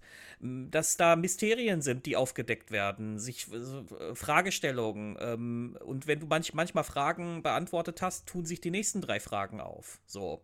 Ähm, das gefällt mir gut. Mir gefällt das Kampfsystem sehr gut. Das kannst du in Runde oder in Echtzeit spielen. Und das ist ähm, jetzt nicht herausragend, wie zum Beispiel bei Pill nicht Pillars of Eternity, bei ähm, Äh, Divinity, da ist es herausragend, aber es ist ein, ist ein stabiles, rundenbasiertes Kampfsystem. Das funktioniert und gerade für Leute wie uns, die D&D-Erfahrung haben, das sofort, das ist halt sofort eingängig. Wir verstehen das sofort, wie das funktioniert. Ähm, äh, ich mag die Vielfalt an Waffen und Ausrüstung. Ich mag es, ich mag ähm, einige der Begleitcharaktere. Einige ja nicht, haben wir ja gerade gehört, ja, aber, aber ähm, äh, es gibt zum Beispiel einen, einen Begleitcharakter, das, der ist cool, der gefällt mir gut. Der, der kommt, ähm, das ist so ein Bogenschütze, so, so ein Zen-Bogenschütze, glaube ich. Und der lebt unter einer dieser Hauptstädte in so einer Art Unterreich. Und das ist so ein Mischvolk. Das heißt, die haben immer tierische Anteile. Und er ist auf der linken Gesichtshälfte, nee, auf, nee, gar nicht wahr, warte mal, doch. Doch, auf der linken Gesichtshälfte ist er menschlich. Und auf der rechten Gesichtshälfte ist er irgendwie so exisch und hat so Schuppen und sowas. Und ähm, äh, dann, dann erfährst du was über die Lore von diesem Volk und die werden wohl auch nicht so alt und so und, und das, der Alterungsprozess geht dann auch sehr schnell ab einem bestimmten Punkt und er ist ähm, verbandelt mit einer und die ist dann aber äh, ziemlich fieser Charakter und da kommt dann halt auch nochmal später ganz interessante Twists und so und der ist halt chaotisch gut und ist so ein bisschen auch so das moralische Gewissen für deine Beratung und so und das gefällt mir sehr gut. Ähm, äh, es gibt natürlich auch äh, eine, äh, es gibt natürlich auch die, den klassischen Paladin und dieser klassische Paladin hier ist aber eine Frau, die gar nicht so ein klassischer Paladin ist, weil die ist, die ist nämlich so ein richtiger, ja gut, ist jetzt eine Frau, aber in dem Fall ein richtiger Lebemann oder eine richtige Lebefrau, um es richtig zu sagen. Äh, die sagt nämlich auch mal, oh, ich gehe auch mal mit den Soldaten hier ein Bierchen trinken und ein bisschen Spaß haben und so, ja, so und, und das finde ich halt auch einen ganz netten, ähm, äh, ganz nettes Abweichen von diesem Klischee, ja. Äh, generell nehmen sie es mit, mit der, ich, ich glaube, mit der LGBTQ-Präsenz äh, in dem Spiel auch relativ ernst, habe ich den Eindruck. Ähm, die, die, da gibt es einen homosexuellen Charakter. Ich glaube, es gibt auch Charaktere, die, glaube ich, bisexuell sind, sodass halt eine mögliche Vielzahl an Romanzenoptionen da sind. Romanzen in Videospielen wieder so ein Thema für sich. Ähm, und, und so weiter. Also, das ist da gibt es durchaus auch ein paar interessante Figuren. Und auch bei den Gegenspielern gibt es ein paar sehr interessante Figuren. Ähm, das ist das, auch immer sehr wichtig. Ja, also gerade dadurch. Das Wichtigste dass, für mich immer. Also ja, ja, ja, eben Gegenspieler. Also, sind wichtig. Gute, gute. Also ich habe mir auch vorgenommen, dass wenn ich es weiterspielen sollte, ich mich krass auf die großen Nebenaufgaben und die Hauptquest konzentriere und ich nicht mehr loslaufe, um für Hauptfeldwebel Willi seine drei Soldaten zu finden. Würdest, du sagen, es ist, würdest du sagen, es ist nötig, viele Nebenquests zu machen? Also es ist, es ist, es ist äh, musst du deine Charaktere schon auf einem konstanten Level hochhalten, weil es sonst zu schwer ist, oder? Ähm, es ist der Schwierigkeitsgrad ist sehr schwankend. Also, ich habe ja schon gesagt, im Metagame ist er vergleichsweise leicht, aber im Hauptspiel ist er sehr schwankend. Also es gibt Kämpfe, die machst du mit links. Und manchmal gibt es Kämpfe, boah, da, da beißt du dir die Zähne aus. Ja, ähm, da, da, müssen wir im Vorfeld äh, äh, kurz fragen. Es gibt ja verschiedene Schwierigkeitsgrade. Auf welchen spielst du? Auf dem, ich spiele solche Spiele aber das erste Mal immer auf dem angebotenen Schwierigkeitsgrad. Okay. Also das also ist dann der Durchschnitt, der normale, ähm, weil ich einfach nie weiß, äh, äh, wie diese Spiele ihre Schwierigkeitsgrade abschätzen. War nur wichtig, dass wir das einschätzen können, was du dann auch damit meinst, wenn es schwer ist. Ne? Okay. Also wenn du jetzt sagst, ich spiele es eh auf dem höchsten, dann ist es ja klar, dass es halt auch, auch ja. knackig ist. Okay. Aber ich war bisher nicht einmal vor irgendwie in einer Situation, wo ich gesagt hätte, das schaffe ich aber jetzt nicht. Das ja. frustriert mich so sehr, dass ich da nicht weiterkommen will oder so. Das habe ich nicht erlebt bisher, nee. Ähm, was halt auch ganz nett ist, dass du, wenn du das häufig, wenn du das Gefühl hast, an einer Stelle komme ich vielleicht noch nicht so weiter oder so, äh, dass du dann einfach auf der Weltkarte erstmal woanders hingehen kannst. Und dann guckst du dir erstmal andere Sachen an. Ähm, ja, das, das, das finde ich auch ganz cool. War bei mir noch nicht nötig, aber ich hatte immer so im Hinterkopf, dass ich die Option theoretisch habe. Also, wenn ich das jetzt so vergleiche mit dem, was du jetzt nicht gut fandest, würde ich sagen, es hält sich jetzt gerade schon irgendwo die Waage. Also. Das ist eine, ich würde, ich würde nämlich sagen, das ist eine Entscheidung persönlicher Prämissen sozusagen. Also ich würde hier nicht einfach sagen, Genre-Liebhaber greift zu. Dafür ist es mir zu, dafür hat es mir zu viele Schwächen wiederum. Ich glaube, das hängt davon ab, wie wichtig einem das ist mit dem Writing zum Beispiel. Es gibt ja draußen sehr viele Leute, die, für die ist das gar nicht so wichtig. Die ja, es gibt, es gibt ja nicht diese daran. Icewind Dale-Fraktion, ja? Weißt du, Ja, genau, Die Icewind genau. Die haben, die daran, äh, gab damals nämlich ein, ein, ein, ein, nicht Konkurrenzprodukt, weil es kam ja aus dem gleichen Hause, ein Alterna eine alternative Reihe zur Baldur's Gate-Reihe, die Icewind Dale-Reihe. Und die Icewind Dale-Reihe war einfach, also, ähm, im Prinzip so eine Art, wenn man es ganz stumpf runterbrechen will, Diablo in einem, äh, in einem CRPG-Genre. Und zwar hast du dir halt eine, auch eine Partie aber komplett erstellt. So, das heißt, diese Charaktere, die man dabei hat, die hatten halt alle keinen Charakter. Das waren wirklich alles einfach nur äh, eine erstellte Party. Die haben auch alle keine Dialoge untereinander geführt oder sowas in diese Richtung. Ähm, die haben nur ihre Standardwörter, die du denen vorher ausgesucht hast, hin und dir mal ihre, ihre Wörter da reingeschrien, Attacke und so. Das Hm. war's. Und äh, dann hat Genau. man im Prinzip einfach einen Kampf nach dem anderen gemacht und zwischendurch eine Quest abgegeben. Ähm, und das hat ja auch einen zweiten Teil gekriegt und das hat auch seine Liebhaber. Also würdest du sagen, Ja. Pathfinder 2 ist vielleicht eher was für diese Fraktion? Für die Leute, Naja, die. also, also allein die Unmenge an Text, die dieses Spiel hat, Ja. äh, Nee, ich eher, widerspricht würde ich dem auch ja. sagen, ne? das würde eher stimmt. Ähm, also ich, ich, aber ich glaube trotzdem, dass diese Fraktion, wenn sie das Spiel auf eine bestimmte Weise spielt, damit glücklich werden kann. Die können ja zum Beispiel sagen, mich interessieren diese NPC-Begleiter nicht. Ich mach, da gibt es einen Söldner am Anfang, der kann, der, den kannst du ansprechen, dann baust du dir deine eigenen Begleiter. Ja, dem gibst du irgendwie 1000 Gold oder so und dann kannst du dir deine eigenen Begleiter bauen. So. Ähm, und, und das kann man so spielen, klar. Und dann hast du natürlich ein großen, großen, großes Feld an Story und bla, hast, bla bla, ist ja für diese Leute ist das ja nur bla bla, äh, nicht drin. Ähm, wo ich so ein bisschen halt, ich bin halt so zwiegespalten, weil wie gesagt, bei einigen Charakteren bin ich, interessiert mich schon, wie es für die weitergeht und was die so äh, betrifft und so. Aber dann ist halt wieder dieses, weißt du, selbst in den interessanteren Dialogen ist auch so viel Unsinnstext drin.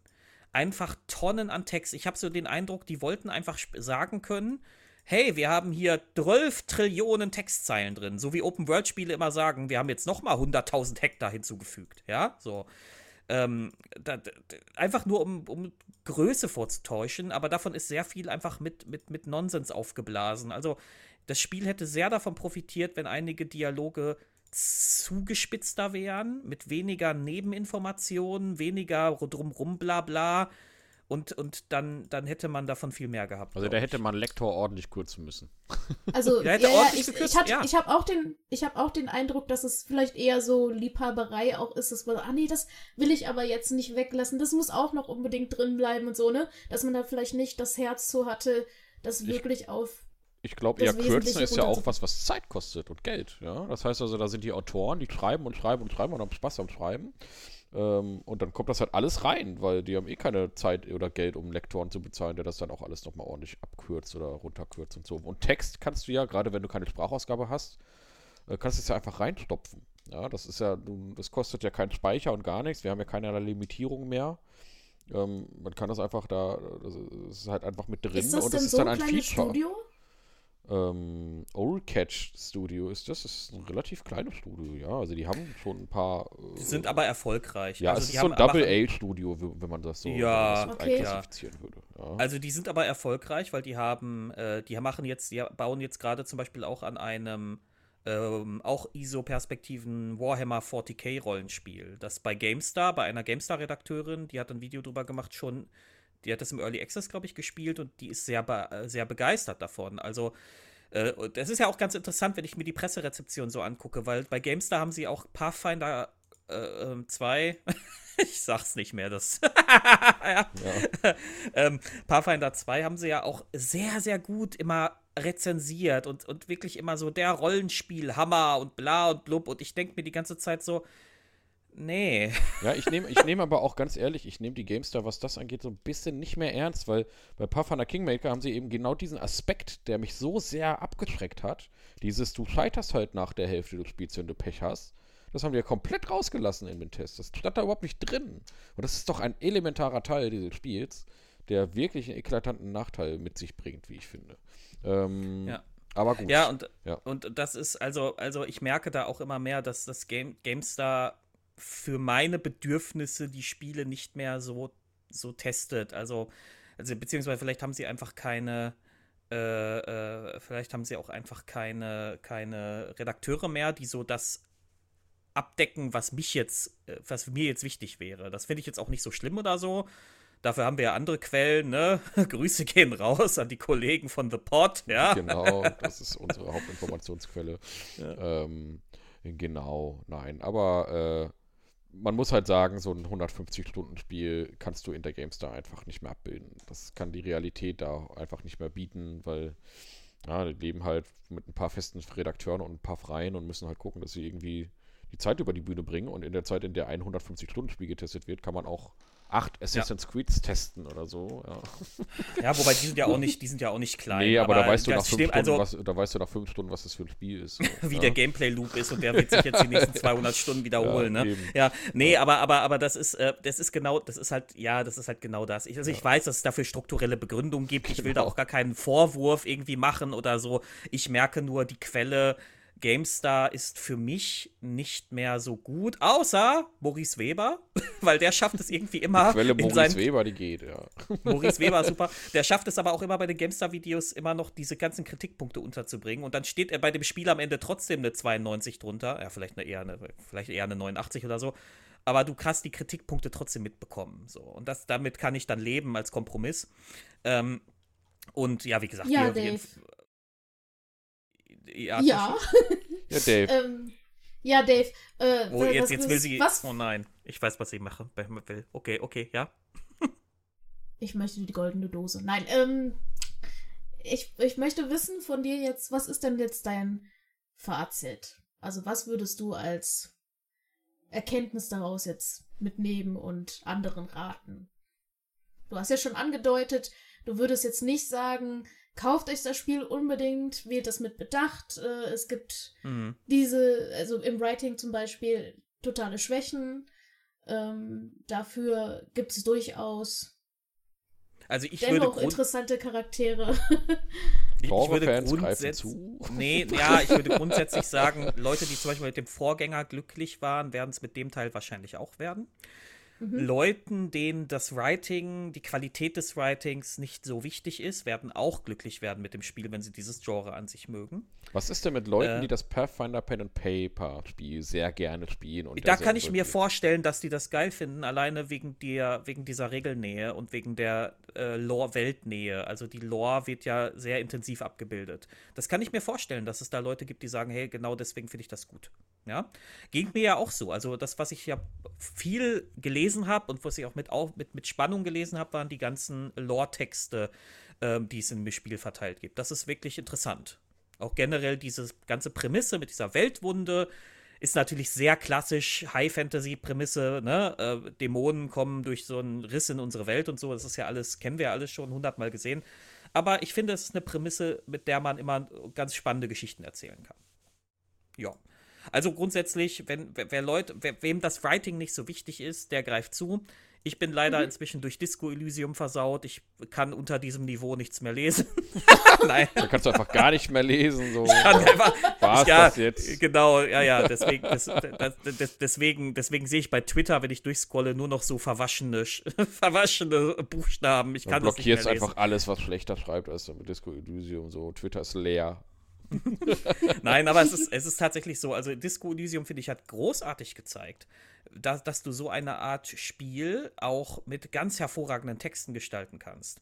Und ähm, da sind wir halt bei einem grundsätzlichen Videospielproblem, ne? Mit diesem, äh, wir können ja auch ein bisschen überleiten zu dieser ähm, Metadiskussion über dieses, über dieses Videospielproblem an sich. Nee, ich, möchte, ich möchte gerne noch deine Wertung hören, Dave. Ich, ich, mach, ich, ich mache keine Wertung. Eine, ich will eine auf einer 100%-Skala mit Nachkommastelle möchte ich jetzt eine Wertung haben, Dave, bitte. Würfel könnt, eine könnt, aus, Dave. Genau, Würfel eine mir, aus. Gib mir, mal, gib mir mal ein W100. Na gut, okay. Aber eine 90 würdest du nicht zücken. Nein, auf keinen Fall. Also keine Ahnung, ich bin ja eh kein Fan von diesen Wertungs. Nein, das war jetzt auch nur ein Gag. Ich äh, würde sagen, es ist ein dreieinhalb Sterne Spiel. So von fünf. Ja, ja, so. Ja, von so dreieinhalb Sternen. So Mittelfeldbereich. Von, von zehn. oh Gott. Ja, so Mittel. Also, es ist nicht schlecht, es ist aber auch nicht herausragend.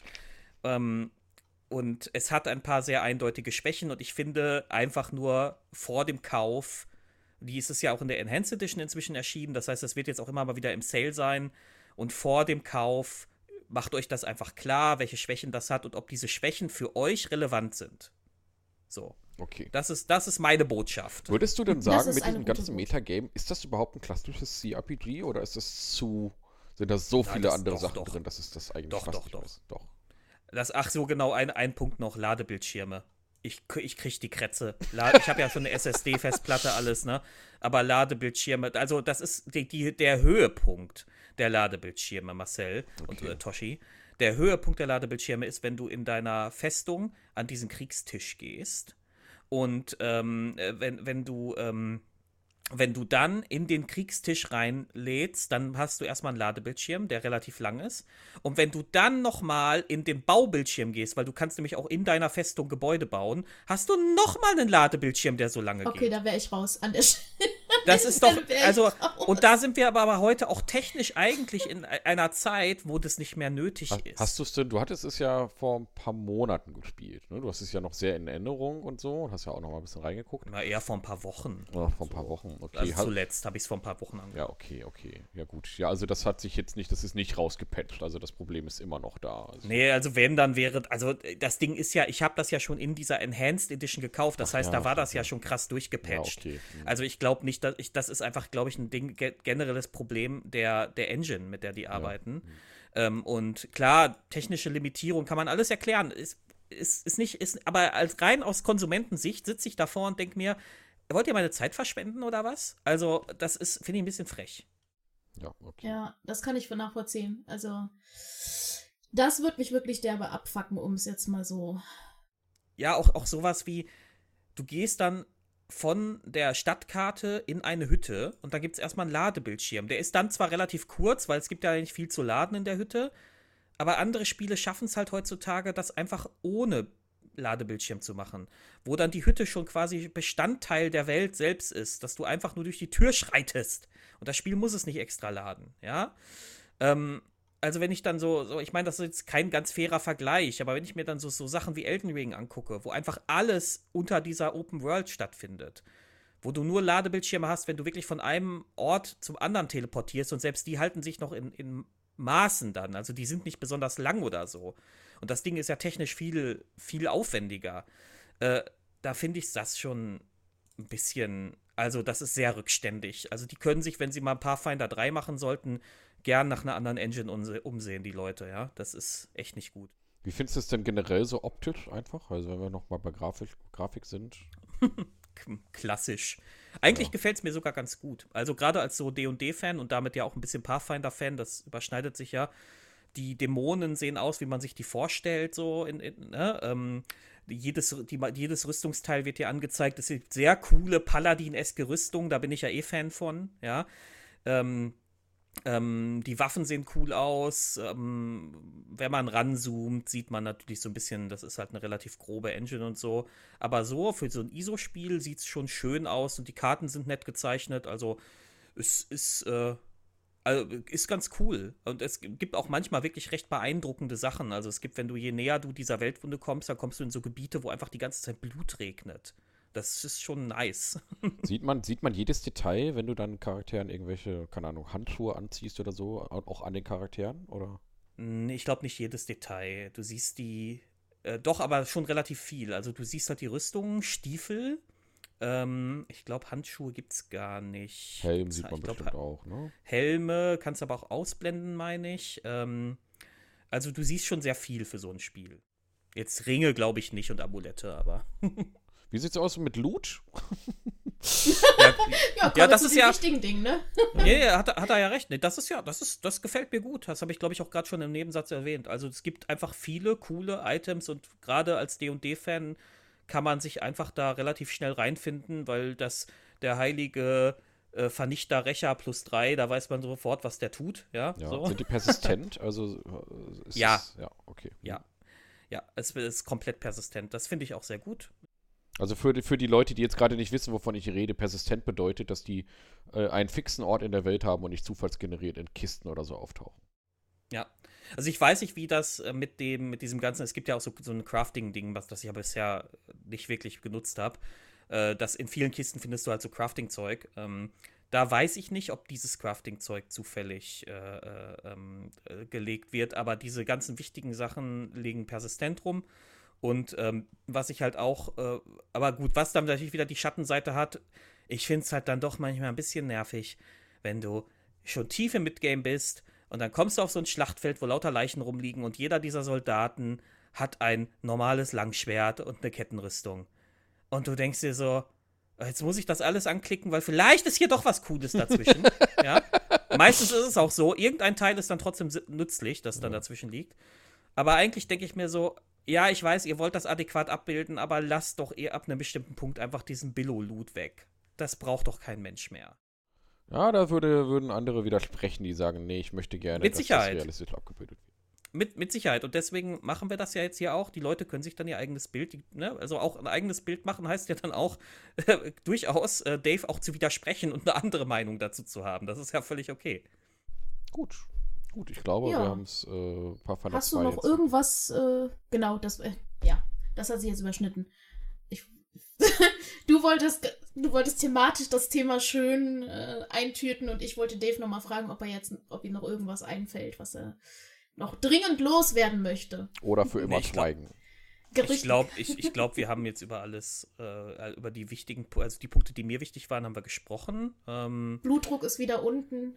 der, war, der war jetzt nie besonders hoch. Also ich Der habe war mich, nie. nie- hab mich nie, Der war nicht mein Blutdruck. hoch. Also, äh, nein, also äh, das, ich, ich, wie gesagt, ich finde das Spiel jetzt nicht schlecht, aber es, du musst halt schon wissen, worauf du dich da einlässt. Ja, und man muss halt überlegen, bei einem 130-Stunden-Spiel in der Zeit kann man dort auch andere Spiele spielen, die einem vielleicht Ja. Spaß machen. Ich meine, Ähm, fairerweise vielleicht nochmal zur Einordnung, ich, mein Spielverhalten hat sich in den letzten Jahren auch ein bisschen geändert. Ich bin in der letzten Zeit sehr stark auf dieser Souls-Games-Schiene. Und ähm, vielleicht hat das auch ein bisschen was damit zu tun und vielleicht sehe ich die Bruchstellen in solchen anderen Spielen inzwischen dadurch einfach mehr und besser. Ich weiß, ich kann mir vorstellen, dass wenn ich Pathfinder Kingmaker nochmal anmache, dass mir die gleichen Bruchstellen auffallen. Das weiß ich jetzt nicht. Das müsste ich halt dann mal protesten, ja. Ist natürlich Ja, extrem das trägst du schwer dann noch mal vergleichbar. Ne? Ja.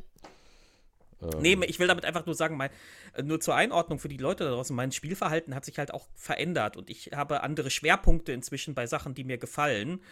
Und vielleicht hat das was auch damit zu tun. Vielleicht kritisiere ich das auch alles viel zu hart gerade, ganz, ganz unfair, ja. Das kann ja sein. ja, Ja, das kann man dann ja kommentieren, ne? Wenn einem da irgendwas einfällt. Was genau. Könnt ihr gerne abwenden. Jetzt haben wir uns ja mit der Gaming-Community angelegt. Ich habe gehört, die sind viel schlimmer als unsere schöne, nette Pen, Pen and Paper Community. Was? Ähm, jetzt geht's hier ab. Ähm, Ja, ja. ja. Ja, natürlich mit den Worten. Da kannst du die Cappy aber auch richtig mal rückwärts Ja, aufziehen. aber natürlich, natürlich. Ähm, gut, gut, gut. Ähm, jetzt sind wir ja im C-RPG-Genre. Ähm, das ist ja eigentlich ein jahrelang totgeglaubtes Genre gewesen. Ähm, das kam ja dann wieder mit Kickstarter und mit Pillars of Eternity. Und dann kam ja eine Reihe an C-RPG-Varianten wie jetzt Pathfinder oder Tyranny oder eben das bereits genannte Pillars of Eternity. Dann gab es ja noch Divinity, das so ein bisschen etwas anderen Weg noch eingeschlagen hat, ein bisschen Kreativität mit eingeflossen hat. Würdest du eigentlich sagen, es war eine Bereicherung, dass dieses CRPG-Genre wiedergekommen ist? Ähm, ja und nein. und zwar, und zwar, es ist also grundsätzlich natürlich eine Bereicherung für Leute, die darauf Bock haben. Ich gehöre ja in Teilen auch dazu. Äh, ich habe aber gemerkt, dass dieses Genre oder die, die, die, die Entwickler, die das machen, äh, wenn wir mal Divinity ausklammern, sich ein bisschen weigern, zu weigern scheinen, hier auch mal einfach mal äh, auch ein paar neue Wege zu gehen. Äh, das, das, also der, der, diese ersten Sachen, Pillars of Eternity und so, also gerade Pillars of Eternity, das ist sehr, sehr nah an den alten Spielen dran. Also extrem nah. Und äh, wir haben aber heute technische Möglichkeiten, auch ein paar andere Sachen einzubringen. Also ich freue mich zum Beispiel sehr darüber, dass es ein Baldur's Gate 3 äh, wohl voll vertonte Dialoge haben wird in so, in so, äh, in so Cutscenes quasi. Das finde ich erheblich besser. Wa warum muss ich denn da heute noch diese Textfenster zwingend haben? Ja. Ähm, äh, ich, Ja, da kann ich, ja, ich- di- da möchte ich direkt einwerfen, was einwerfen.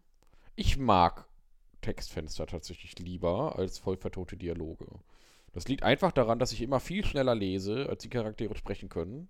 Und es ist mir immer schon so unwohl, wenn ich dann so, okay, ich weiß jetzt eigentlich, wie dein Satz endet, weil der steht ja schon da unten.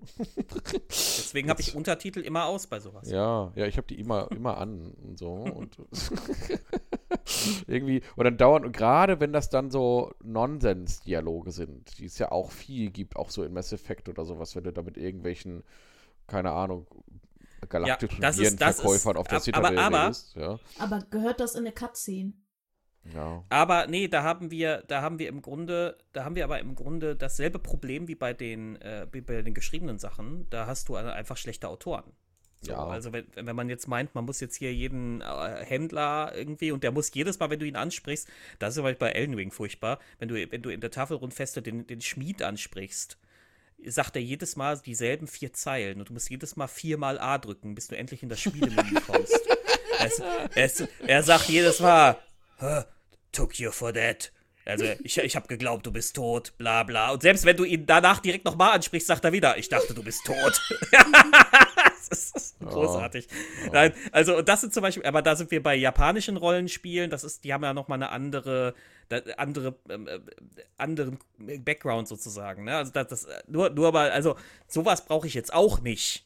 Ähm, äh, ich will nur sagen, also, vielleicht mal, wenn wir mal von diesen Cutscenes weggehen, da sind wir wieder bei dem Thema Ladezeiten. Warum brauche ich, warum muss das denn heute zwingend noch so designt sein, dass so eine kleine Hütte einen extra Screen bekommt? Ja, Ja? ja. Solche Sachen, das ist doch nicht mehr nötig. Ja, das hat Divinity ja eben alles besser gemacht, ne? Das hat ja fließenden Übergang von. Mhm. Äh, Darum äh, ist Divinity ja. auch das Paradebeispiel, das gute Beispiel in dieser, in dieser Neuentwicklung. Warum habe ich auch gesagt, ich bin so ein bisschen hin und her gerissen? Weil Divinity hat sehr viele Neuerungen gewagt, hat auch ein mutiges Kampfsystem gemacht, äh, mit, mit viel Experimentierspielraum ähm, und in Divinity 2 dann sogar noch eine ganz anständige Geschichte erzählt.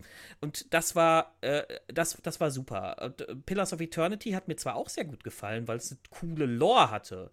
Aber wenn, wir, wenn ich mir das so rein spielerisch angucke, ist es sehr altbacken und sehr, äh, ja, weiß ich nicht. Also ich kann leider für mich sagen, so brauche ich das nicht mehr. Mm, Ja, okay. Ich bin da auch ein bisschen bei dir. Ich habe ja auch versucht nochmal, also Pillars of Eternity 1 habe ich ja sehr gerne gespielt, tatsächlich. Wobei das ja auch eines der wenigen Spiele ist, das nach hinten raus immer besser wird, was ist ja häufig Das stimmt, ja. so, dass viele Spiele am Anfang ihren High Peak haben und dann in der Mitte ihre Länge und dann ganz am Ende nochmal ein bisschen spannender werden. Das ist ja leider so eine generelle Regel bei sehr vielen Games und Pillars of Eternity hat einfach so eine Kurve, die permanent nach oben geht. Das ist wirklich ein Spiel, das immer besser und besser und besser wird. Ähm, Pillars of Eternity 2 habe ich schon wieder nicht lange gespielt. Das lag aber, glaube ich, da an so einer gewissen Übersättigung dieses Genres.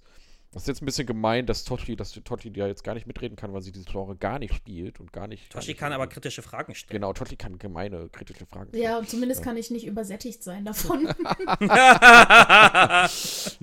Ja. Ja. ja. Nein, ich, ich lerne hier ganz viel. Mhm. So. Hättest du denn jetzt, nachdem du unsere Ausführungen gehört hast, Totti, jetzt, wir reden ja jetzt die ganze Zeit über diese Genre oder über diese Art Spiele, Mhm. kannst du dir Ob ich vorstellen, jetzt zum Beispiel so ein Spiel War mal spielen spielen? würde? hm, ob du jetzt mal Mhm. irgendwie, m, ja, Pathfinder Kingmaker ist, glaube ich, sogar nicht gerade unbedingt das beste Spiel, um in diese Genre einzusteigen.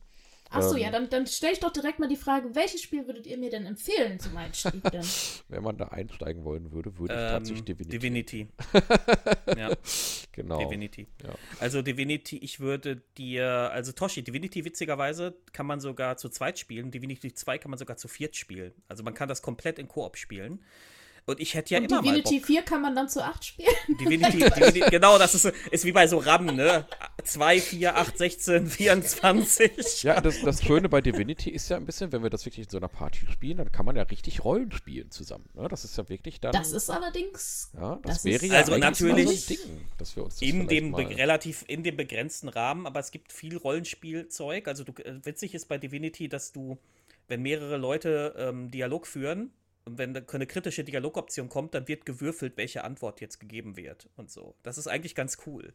Ähm, Ich, ich, also Divinity auf jeden Fall, weil das hat ein großartiges Kampfsystem. Das macht auch Spaß, auch für Leute, die gar nicht so viel Spaß haben mit, mit rundenbasierten Sachen. Das macht mega Spaß, weil du einfach so viel experimentieren kannst. Ja, da liegt, äh, also es, manchmal hat es, manchmal sind die Schlachtfelder so ein bisschen, da merkst du, okay, die sind genau darauf designt Also worden. ne? Arenen, Dann, ja. ja, dann läufst du da so, so einen Gang runter und dann stehen da so in regelmäßigen Abständen Sprengfässer. Was machst du? Du sprengst natürlich das erste und dann guckst du, wie dann die Kettenreaktion bum, bum, bum, bum, bum nach unten und unten liegt noch ein Ölteppich und alles brennt und die Gegner brennen und alles. Ja, so, das, Genau. Aber, Pfützen kannst du das klingt doch gemütlich. solche Sachen. Ja. äh, das ist, ja, es ist, also, das ist, das, das ist mega cool. Du kannst auch coole Kombinationen fahren, dass du zum Beispiel erst ähm, einen Regenzauber machst, da ist der Boden nass und dann machst du einen Blitzzauber da drauf und dann sind alle da drin, äh, äh, sind alle da drin gestunt. Ja, so, solche Sachen kannst du da machen. Das macht total Spaß. Und ähm, der zweite Teil hat, wie gesagt, auch noch eine ganz gute Story. Der erste Teil ah, hat halt diesen Parodieansatz. Und das finde ich halt für so ein großes Spiel immer schwierig, weil ich finde 80 Stunden Parodie dann doch eher anstrengend. Genau, der erste ist sehr witzig gemacht, sehr viele kleine Witze drin. Das liegt so ein bisschen in der Nat- Natur dieses Studios. Die haben nämlich vor Divinity noch andere Divinity-Spiele auch gemacht. alle andere waren. Divinities gemacht, ja. ja, ähm, ich erinnere mich, ich werde nie vergessen, wie ich in Div Di Divine Divinity damals in eine, in eine Kirche kam und der Priester sagte, ah, ich habe keine Ahnung, was hier los ist, überall sind Geister und so weiter und so fort und finde doch für mich heraus und dann gehst du da so rein und dann siehst du, wie der Messdiener in das in das äh, äh, Weihwasser pinkelt und dann kommen die Geister und dann weißt du jetzt, okay, warum jetzt hier die Geister. Geister kommen. Ja, Penela-Humor, ich fand's witzig damals, ja. Und, äh, aber in diesem Humor ist halt auch das erste Divini Divi- Divinity Original Sin. Und das Divinity ey, Original Toshi. Sin 2 wäre ja mal was für die Ey, ey, Kerkermeister. Dave. Toshi, ich schick dir mal was über WhatsApp. Das passt jetzt gerade zum Gespräch. Die, Wow. Bei Larian Studios sind die Divinity Games gerade 90% reduziert. Ja, ich Also ich werde ich, ich werd, ich werd in Divinity mal reingucken. Guck- ob genau, das was guck für dir mal ist. rein. Also ich kann Ja. grundsätzlich sagen, dass ich mit äh, ISO-Perspektive jetzt eher nicht, das ist... Hallo, du spielst League of. Legends. Ja, Ja, gut, das ist... Hat, hat, Ja, Divinity, hat Divinity das nicht eine freidrehbare Kamera? Kannst du das nicht auch total so. Ja, ja, aber, so. aber es macht schon Sinn, das so ein bisschen schräg von oben. Also bei Ja. Divinity ist es sogar wichtig, ist das mit der Kamera sogar wichtig, weil du ähm, manche Rätsel so lösen musst, dass du aus unterschiedlichen Perspektiven drauf guckst. Ähm, das, das äh, also. äh, Aber ich glaube, so als gemeinsames Abenteuer. Also ist das Rätsel bestimmt wiederum, schön. das klingt sehr gut. Rätsel, da, das interessiert Das, mich das, schon. Gutes und die Kämpfe, Kampfsystem also bei so. Divinity gibt es auch keine Dulli-Kämpfe. Das ist auch so ein Ding. Das ist gut, dass mir das gerade einfällt. Auch so ein Ding. Diese Billo-Kämpfe. Warum haben diese Rollenspiele alle diese tonnenweise Billo-Kämpfe da drin, wo du zum 14. Mal gegen die gleiche Gruppe von Zombies kämpfst? Äh, äh, ja, da krieg- Du merk, ihr merkt, jetzt ich Puls. Ja, ja, Ja, Bluthochdruck, ja mich da- macht den das aber auch wütend. Ich erinnere, ich erinnere mich noch an Baldur's Gate 1, wo man diese, wo man diese Räuberwälder durchforsten musste und, und, äh, und Oh. auf der Suche nach dem Räuberlager und einfach jede drei Meter kam halt eine Gruppe Räuber. Und die waren Immer in alle der gleichen Konstellation. immer in der gleichen ja. Konstellation und die waren alle keine Bedrohung. Der Kampf hat aber trotzdem jedes Mal zehn Minuten gedauert. So, das war einfach immer. Quasi, quasi der äh, Charakter, vercharakterlichte ähm, Ladebildschirm, wenn Ja, man so will. ja, oder der Zufallskampf in einem äh, Japan äh, Play RPG, so, so ungefähr, wo du halt auch drei Meter in Final Fantasy gehst du drei Meter, kommen wieder drei Blobs, gehst wieder drei Meter, kommen wieder drei Blobs und was weiß ich. Ja, das ist das, was man eigentlich hasst an diesem Genre, ist dann halt hier äh, drin, weil es natürlich dann so ein bisschen organischer wirken soll und du sollst dich ja nicht langweilen. Aber ich bin da so ein bisschen bei Gunnar Lott von Stay Forever, von, vom Stay Mhm. Forever Podcast, der immer wieder sagt, dass Rollenspiele überschätzen, wie gerne Rollenspieler diese Kämpfe machen. Also so, ich, ich kämpfe zwar ganz gerne auch mal in diesen Spielen, aber ehrlich gesagt, wenn es nach mir geht, dann hätte ich lieber so 30% erkunden, 20% Rätsel, 40% Dialoge und der Rest, Rest dann gerne ein paar, dann lieber ein paar richtig harte Kämpfe, also ganze Ja, Zeit. also, also alles voller herausfordernde Goblins Kämpfe. Goblins. Ich habe auch meine Genau. Prozentzahlen gerade überhaupt nicht zusammengerechnet. Ich glaube, da ist nicht mehr so viel Platz für Kämpfe, für, für Kämpfe gewesen. Aber so ein paar Wir Kämpfe sind bei auch noch. 700 Prozent. Und 510 Prozent äh, hätte ich gerne Ladebildschirme. ja, ja, ja. Ja, das können Ja, die aber das, liefern. das, das wäre natürlich, äh, ja, da muss ich mir mal selber überlegen, wie da meine Verteilung wäre. Aber ich muss auch sagen, dass ich definitiv nicht Bock hätte, mir alle Texte durchzulesen. Ja, das ist Und, das. Äh, viel Ich Text zu lesen. Ich habe kein Problem mit viel Text, wenn er gut ist. Also, das habe ich gerade, ne? Disco Elysium. Fantastische Texte. Da gibt es keinen einzigen langweiligen Text in diesem Spiel. Aber ähm, hier ist es, ist es ach, auch so viel Banales und ich, um es mal mit Jochen Gebauer zu sagen, auch so viele Adjektive. so viele Adjektive. und es ist, es ist, es ist, so, es ist, es ist auch so ausladend und so, so langgezogen. Und, und du denkst dir so, das, was du mir jetzt auf vier Seiten erzählt hast, hättest du mir locker auf einer Seite erzählen können. Und Ja. ich bin inzwischen auch so, dass ich sehr viel von dem banalen Kram einfach so überfliege. Ich habe ja inzwischen, ich habe ja so Techniken entwickelt, dass ich nicht mehr Texte zwingend voll lesen muss, sondern ich überfliege die so und habe dann äh, so trotzdem die, die Essenz begriffen, worum es geht. Weil wenn mir Commander Willibald zum 14. Mal jetzt sagt, dass ich seine, seine Dorftruppe finden muss, brauche ich das nicht nochmal komplett lesen. Ja, so. Ist. Also, also diese, diese, diese äh, Billo-Kämpfe können sie mir, können sie, können sie lassen und sie, und sie sollen einfach bessere Autoren anstellen. Und dafür vielleicht auch die Spiele ein bisschen kleiner machen. Ja, lieber kleiner und dichter. Disco Elysium zum Beispiel ist nicht riesig, aber ist unglaublich dicht einfach in allem, was es tut. Okay, und da, dann fassen wir mal zusammen. Äh, ich muss in Divinity reinschauen und anscheinend in Disco Elysium auch. Ihr werdet mich gleich hauen, dass ich das auch nicht gespielt habe. aber ja, Nein, nein, ist ja nicht nein, mein nein. Genre. Da totales Ähm. Verständnis für, weil, weil du musst ja jeden Abend mit uns Aram spielen. Das ist. Äh, Also, aber nicht mit mir. Äh, Ja, richtig, das muss ja ja raus. Ja, Und, äh, Also Disco Elysium ist übrigens eigentlich kein CRPG. Das ist eigentlich ein, ein äh, Adventure, wenn man es genau nimmt. Es ist ein, ein Adventure mit Rollenspielsystem, genau. Also da gibt Mhm. es auch keine Kämpfe im klassischen Sinne. Das ähm, passt in dieses Spiel, aber ich würde zum Beispiel bei einem CRPG nie sagen, dass es keine Kämpfe geben soll. Ja. So, sondern ich möchte einfach, dass es wie bei Divinity ist, dass jeder Kampf mir eine besondere Herausforderung stellt, sofern ich das Spiel. Also klar, auch in Divinity kann man irgendwie exploiten und irgendwie, keine Ahnung, seine Charaktere überpowern, wenn man will. Aber wenn man das so spielt, wie das Spiel das vorgesehen hat, dass es dann keine Billo-Kämpfe gibt, sondern dass ich einfach immer eine Herausforderung habe. Ähm, und äh, dafür kann man halt 15 Kämpfe mit der Wachmann-Truppe weniger reinmachen. Ja, Mhm. dafür aber zwei also gute. Ist, ist, ja, ist ja im Prinzip das, äh, der Kern einer jeden guten Geschichte, ähm, dass es äh, so intensiv ist, dass es dich halt reinzieht, ähm, genug Details liefert, dass du dich halt damit identifizieren kannst, aber gleichzeitig eben auch so verknappt ist, dass es dich nicht langweilt. Und ähm, Wie sieht es denn aus mit Dialogen in Divinity 2? Ist das viel? Ich habe Divinity 2 ja leider ja, noch ja, nicht. ist auch viel. Und auch da würde ich jetzt, ähm, also das ist jetzt auch nicht das Beste, was ich je gelesen habe, so, aber das ist schon stabil. So habe ich das. Äh, ich müsste es im Grunde noch mal spielen, um es wirklich bewerten zu können, aber ich, so ist mein, meine Erinnerung, dass es schon stabil war. Ja, vielleicht spielen wir Kerkermeister das ja einfach mal zusammen. ich habe auch direkt schon von Rollenspiel. D- Dave Ja, den Link gekriegt für D Disco Elysium. Dankeschön. Die Tra ich bin habe die, ich hab dir Trailer geschickt, weil ich weiß ja, du bist ja sehr. Ähm, äh, die, die, bei dir spielt, genau, sehr visuell, bei dir spielt die Optik eine große Rolle, wie das aussieht und darum dachte ich mir, da kannst du Toshi so einen Trailer schicken, da hat sie schon mal einen Einblick. Danke. Sehr schön.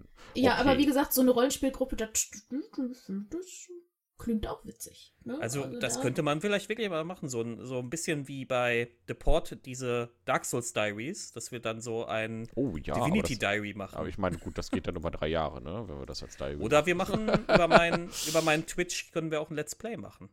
Ja, könnten wir ja mal uns überlegen, tatsächlich. Ja, das werden wir mal intern besprechen. Ich würde sagen, wir haben das Thema heute ausreichend und erschöpfend behandelt. Ähm, wir wollen aber noch mal einen Shoutout machen an die edlen Spender. Denn wir haben. Ja, ähm, richtig. Äh, äh, äh, Unsere. Kofi-Isten. Äh, Genau, also wenn ihr jetzt sonst übrigens nichts mehr zum Thema zu sagen habt, ähm, wenn ihr damit einverstanden seid, würde ich jetzt zum Abschluss überleiten und uns nochmal ganz, ganz herzlich bedanken. Ähm, Ja. ja. Und zwar haben wir ja mal erwähnt vor gar nicht allzu langer Zeit, dass wir ja diesen Kofi-Account haben, bei dem man uns einen kleinen Kaffee spendieren kann. Und, Oder äh, Kakao. oder ein Kakao, ja genau. Ich bin auch mehr so, der- ich bin auch mehr so der Kakao-Typ, muss ich ja ganz offen zugeben. Und Das ist schon der Wahnsinn, was da angekommen ist. Und zwar hat uns natürlich der gute Michael ähm, äh, auch nach der OGL-Folge nochmal äh, äh, freundlicherweise 3 Euro spendiert. Ähm, dann möchte ich dann nochmal erwähnen den äh, Torus84, der hat uns auch 6 Euro spendiert. Der hat uns Mhm. ganz frisch entdeckt und wollte uns direkt was spenden. Vielen lieben Dank, Torus, Mega. an dich. Also wirklich Wahnsinn. Cool. Und dann hat uns, dann hat uns der große Hirschnase, ja, Das ist ähm, ein großartiger Name. ein wahnsinnig guter Na Name, hat uns zwölf, wahnsinnig großer Na Nase. ja, hat uns auch wahnsinnig große 12 Euro gespendet. Also wirklich herzlichen Oh Dank. Gott, Also damit ist haben wir, super lieb. haben Dankeschön. wir bald wirklich die Serverkosten drin, wenn das so weitergeht. schön, ja. Mhm. Vielen, vielen herzlichen Dank. Ähm, danke sehr. Ja, also wirklich. Vielen lieben wir, Dank. Wir freuen uns über jede Spende und es ist wirklich ganz, ganz toll. Bald haben wir den Server vielleicht drin und, und wenn irgendwann noch mehr kommt, haben wir vielleicht auch irgendwann mal äh, was für Equipment übrig oder so. Haben wir vielleicht sogar mal was zu essen. vielleicht auch mal was, was zu essen. Ja. So. Dann, kann Hier Tot, dann kann Totti sich Divinity 2 holen. Ja. Äh, nee, Quatsch. Das mach ich doch nicht auf Kosten von. Ah. Spendenaffäre bei den Kerker. Nee, das ist ja drin ein Rezensionsexemplar. So. ah. Ja, also wie, wirklich viel, vielen herzlichen Dank. Das ist ganz, ganz Ja. fantastisch und äh, wirklich, sobald wir so, sobald ich diese E-Mail bekomme bei, bei äh, etwas ist bei Kofi reingekommen, dann gibt es direkt in der Kerkermeistergruppe so einen kleinen Jubelschrei bei uns dreien. Ja, ja, wir haben alle was gekriegt und wir freuen uns da Ja. wirklich immer sehr, sehr. Aber es ist Ja, auch total, ist total so. cool, ist auch total cool, dass ihr das macht, dass ihr da, Ja, das dass- ist die größte Anerkennung, die man so kriegen kann. Ne? Das ist halt der Wahnsinn. Wirklich ganz, ganz toll. Ähm, und trotzdem natürlich auch, wir freuen uns über jeden, der uns auch einfach so bewertet oder uns fünf Sterne gibt irgendwo bei, was weiß ich, für Portalen es da fünf Sterne-Funktionen gibt oder andere Bewertungsoptionen, die es da so geben kann. Ähm, oder auch einfach mal was Nettes schreibt. Also das ist wirklich immer ähm, super, damit wir auch mit euch ein bisschen ins Gespräch kommen können. Oder uns auch einfach Genau. so gerne hört. Ich hatte übrigens mal so diese Genau. ganz kleine Idee, ob wir mal so einen kleinen Kerkermeister Discord aufmachen für die Community. Frage ist jetzt, ob das Interesse bei der Community besteht. Also wenn da jetzt nur drei Leute drin sind, macht das natürlich nicht so viel Sinn. Das wären dann ja nur wir drei. aber, aber vielleicht äh, besteht da ja Interesse. Ich rede auch übrigens wieder schon die ganze Zeit von Kerkermeister. Äh, wir sind natürlich nicht mehr Ja. die Kerkermeister. Wir sind ja die Ein- Toshi und die Kerkerbuben, aber das ist immer so ein langer Name. Wir müssen uns da irgendwie so Toshi-Buben. Die Toshi-Buben. Toshi-Buben, die Toshi-Buben. das, ist schon, das ist schon schwierig. Das ist schon schwierig. Was wäre denn für die Abkürzung für Toshi und die Kerkerbuben? Tor- T-U... Tut, Uh, Die... tut, Tu, nicht tut, nicht turt. tu, tu dick, ja, tu dick. Toshi und die Oh mein Kerker. Gott. Tu dick. Äh, naja, das ich ist- weiß nicht, irgendwie. das Das, ist Kacke. so- Ja, das funktioniert so nicht. Da müssen wir was anderes. Ich, Ja. ich, ich, ich, glaube, ich glaube, wenn wir uns intern immer noch mal Kerkermeister nennen, da wird uns auch niemand den Kopf abreißen. Und ähm, Ja, wart ab, Dave. Ja, wenn dann irgendwann auch unser Cover fertig ist. Ich habe ja schon diese ersten kleinen äh, äh, äh, Vor Vorblicke auf unser Cover gesehen und auf unsere schöne neue Schriftart. Ach, ich freue mich schon. Und der Ja, Song ist und in der so. Mache. Totti ist da ganz fleißig, ja. Ähm, wir freuen uns alle darauf. Und das heißt also, wir werden also irgendwann auch ganz offiziell in allen Bereichen des Lebens Totti und die Kerkerbuben sein. Vielen Dank an alle, die das bis hierhin gehört haben und äh, wir werden demnächst auf jeden Fall weitere ähm, verschiedene Folgen zu diverse Metathemen haben. Ähm, und wir haben da auch ehrlich gesagt gerade ganz schön viel in der Hinterhand, was wir da noch so zu besprechen haben. Also, Mhm. dann, ich es bedanke ein, mich. Au, eine Aufreg, ein aufregendes Liked, Jahr shared, für die kommentiert. Tosh. Für die Toshi. Für, die- für, für die. Das von echt so. Genau, wir nennen, so nennen wir unsere Community jetzt die Toshi-Buben. Ja? Oh Ja, und was ist mit den Mädels? Und was ist mit den. ja, da ist ja Toshi mit drin. So, die Mädels sind die Toshis. die, Ja, die die sind alle Mädels in mir jetzt. Nee, es sind alles die Toshis. Die Ach Toshi. nee. Die Toshis. Sehr geehrte Buben und Toshis. Ja, so ist das Also, auf und Toshi. ja, dann. Toshi Larion. So. Nein, Tosharion. Ja, was weiß ich. Jetzt ist hier Feierabend. So, auf Ja. Wiedersehen. So. Euch Macht's ein schön. gut. Äh, macht es gut, bleibt alle gesund. Ciao. Tschüss. Tschüss.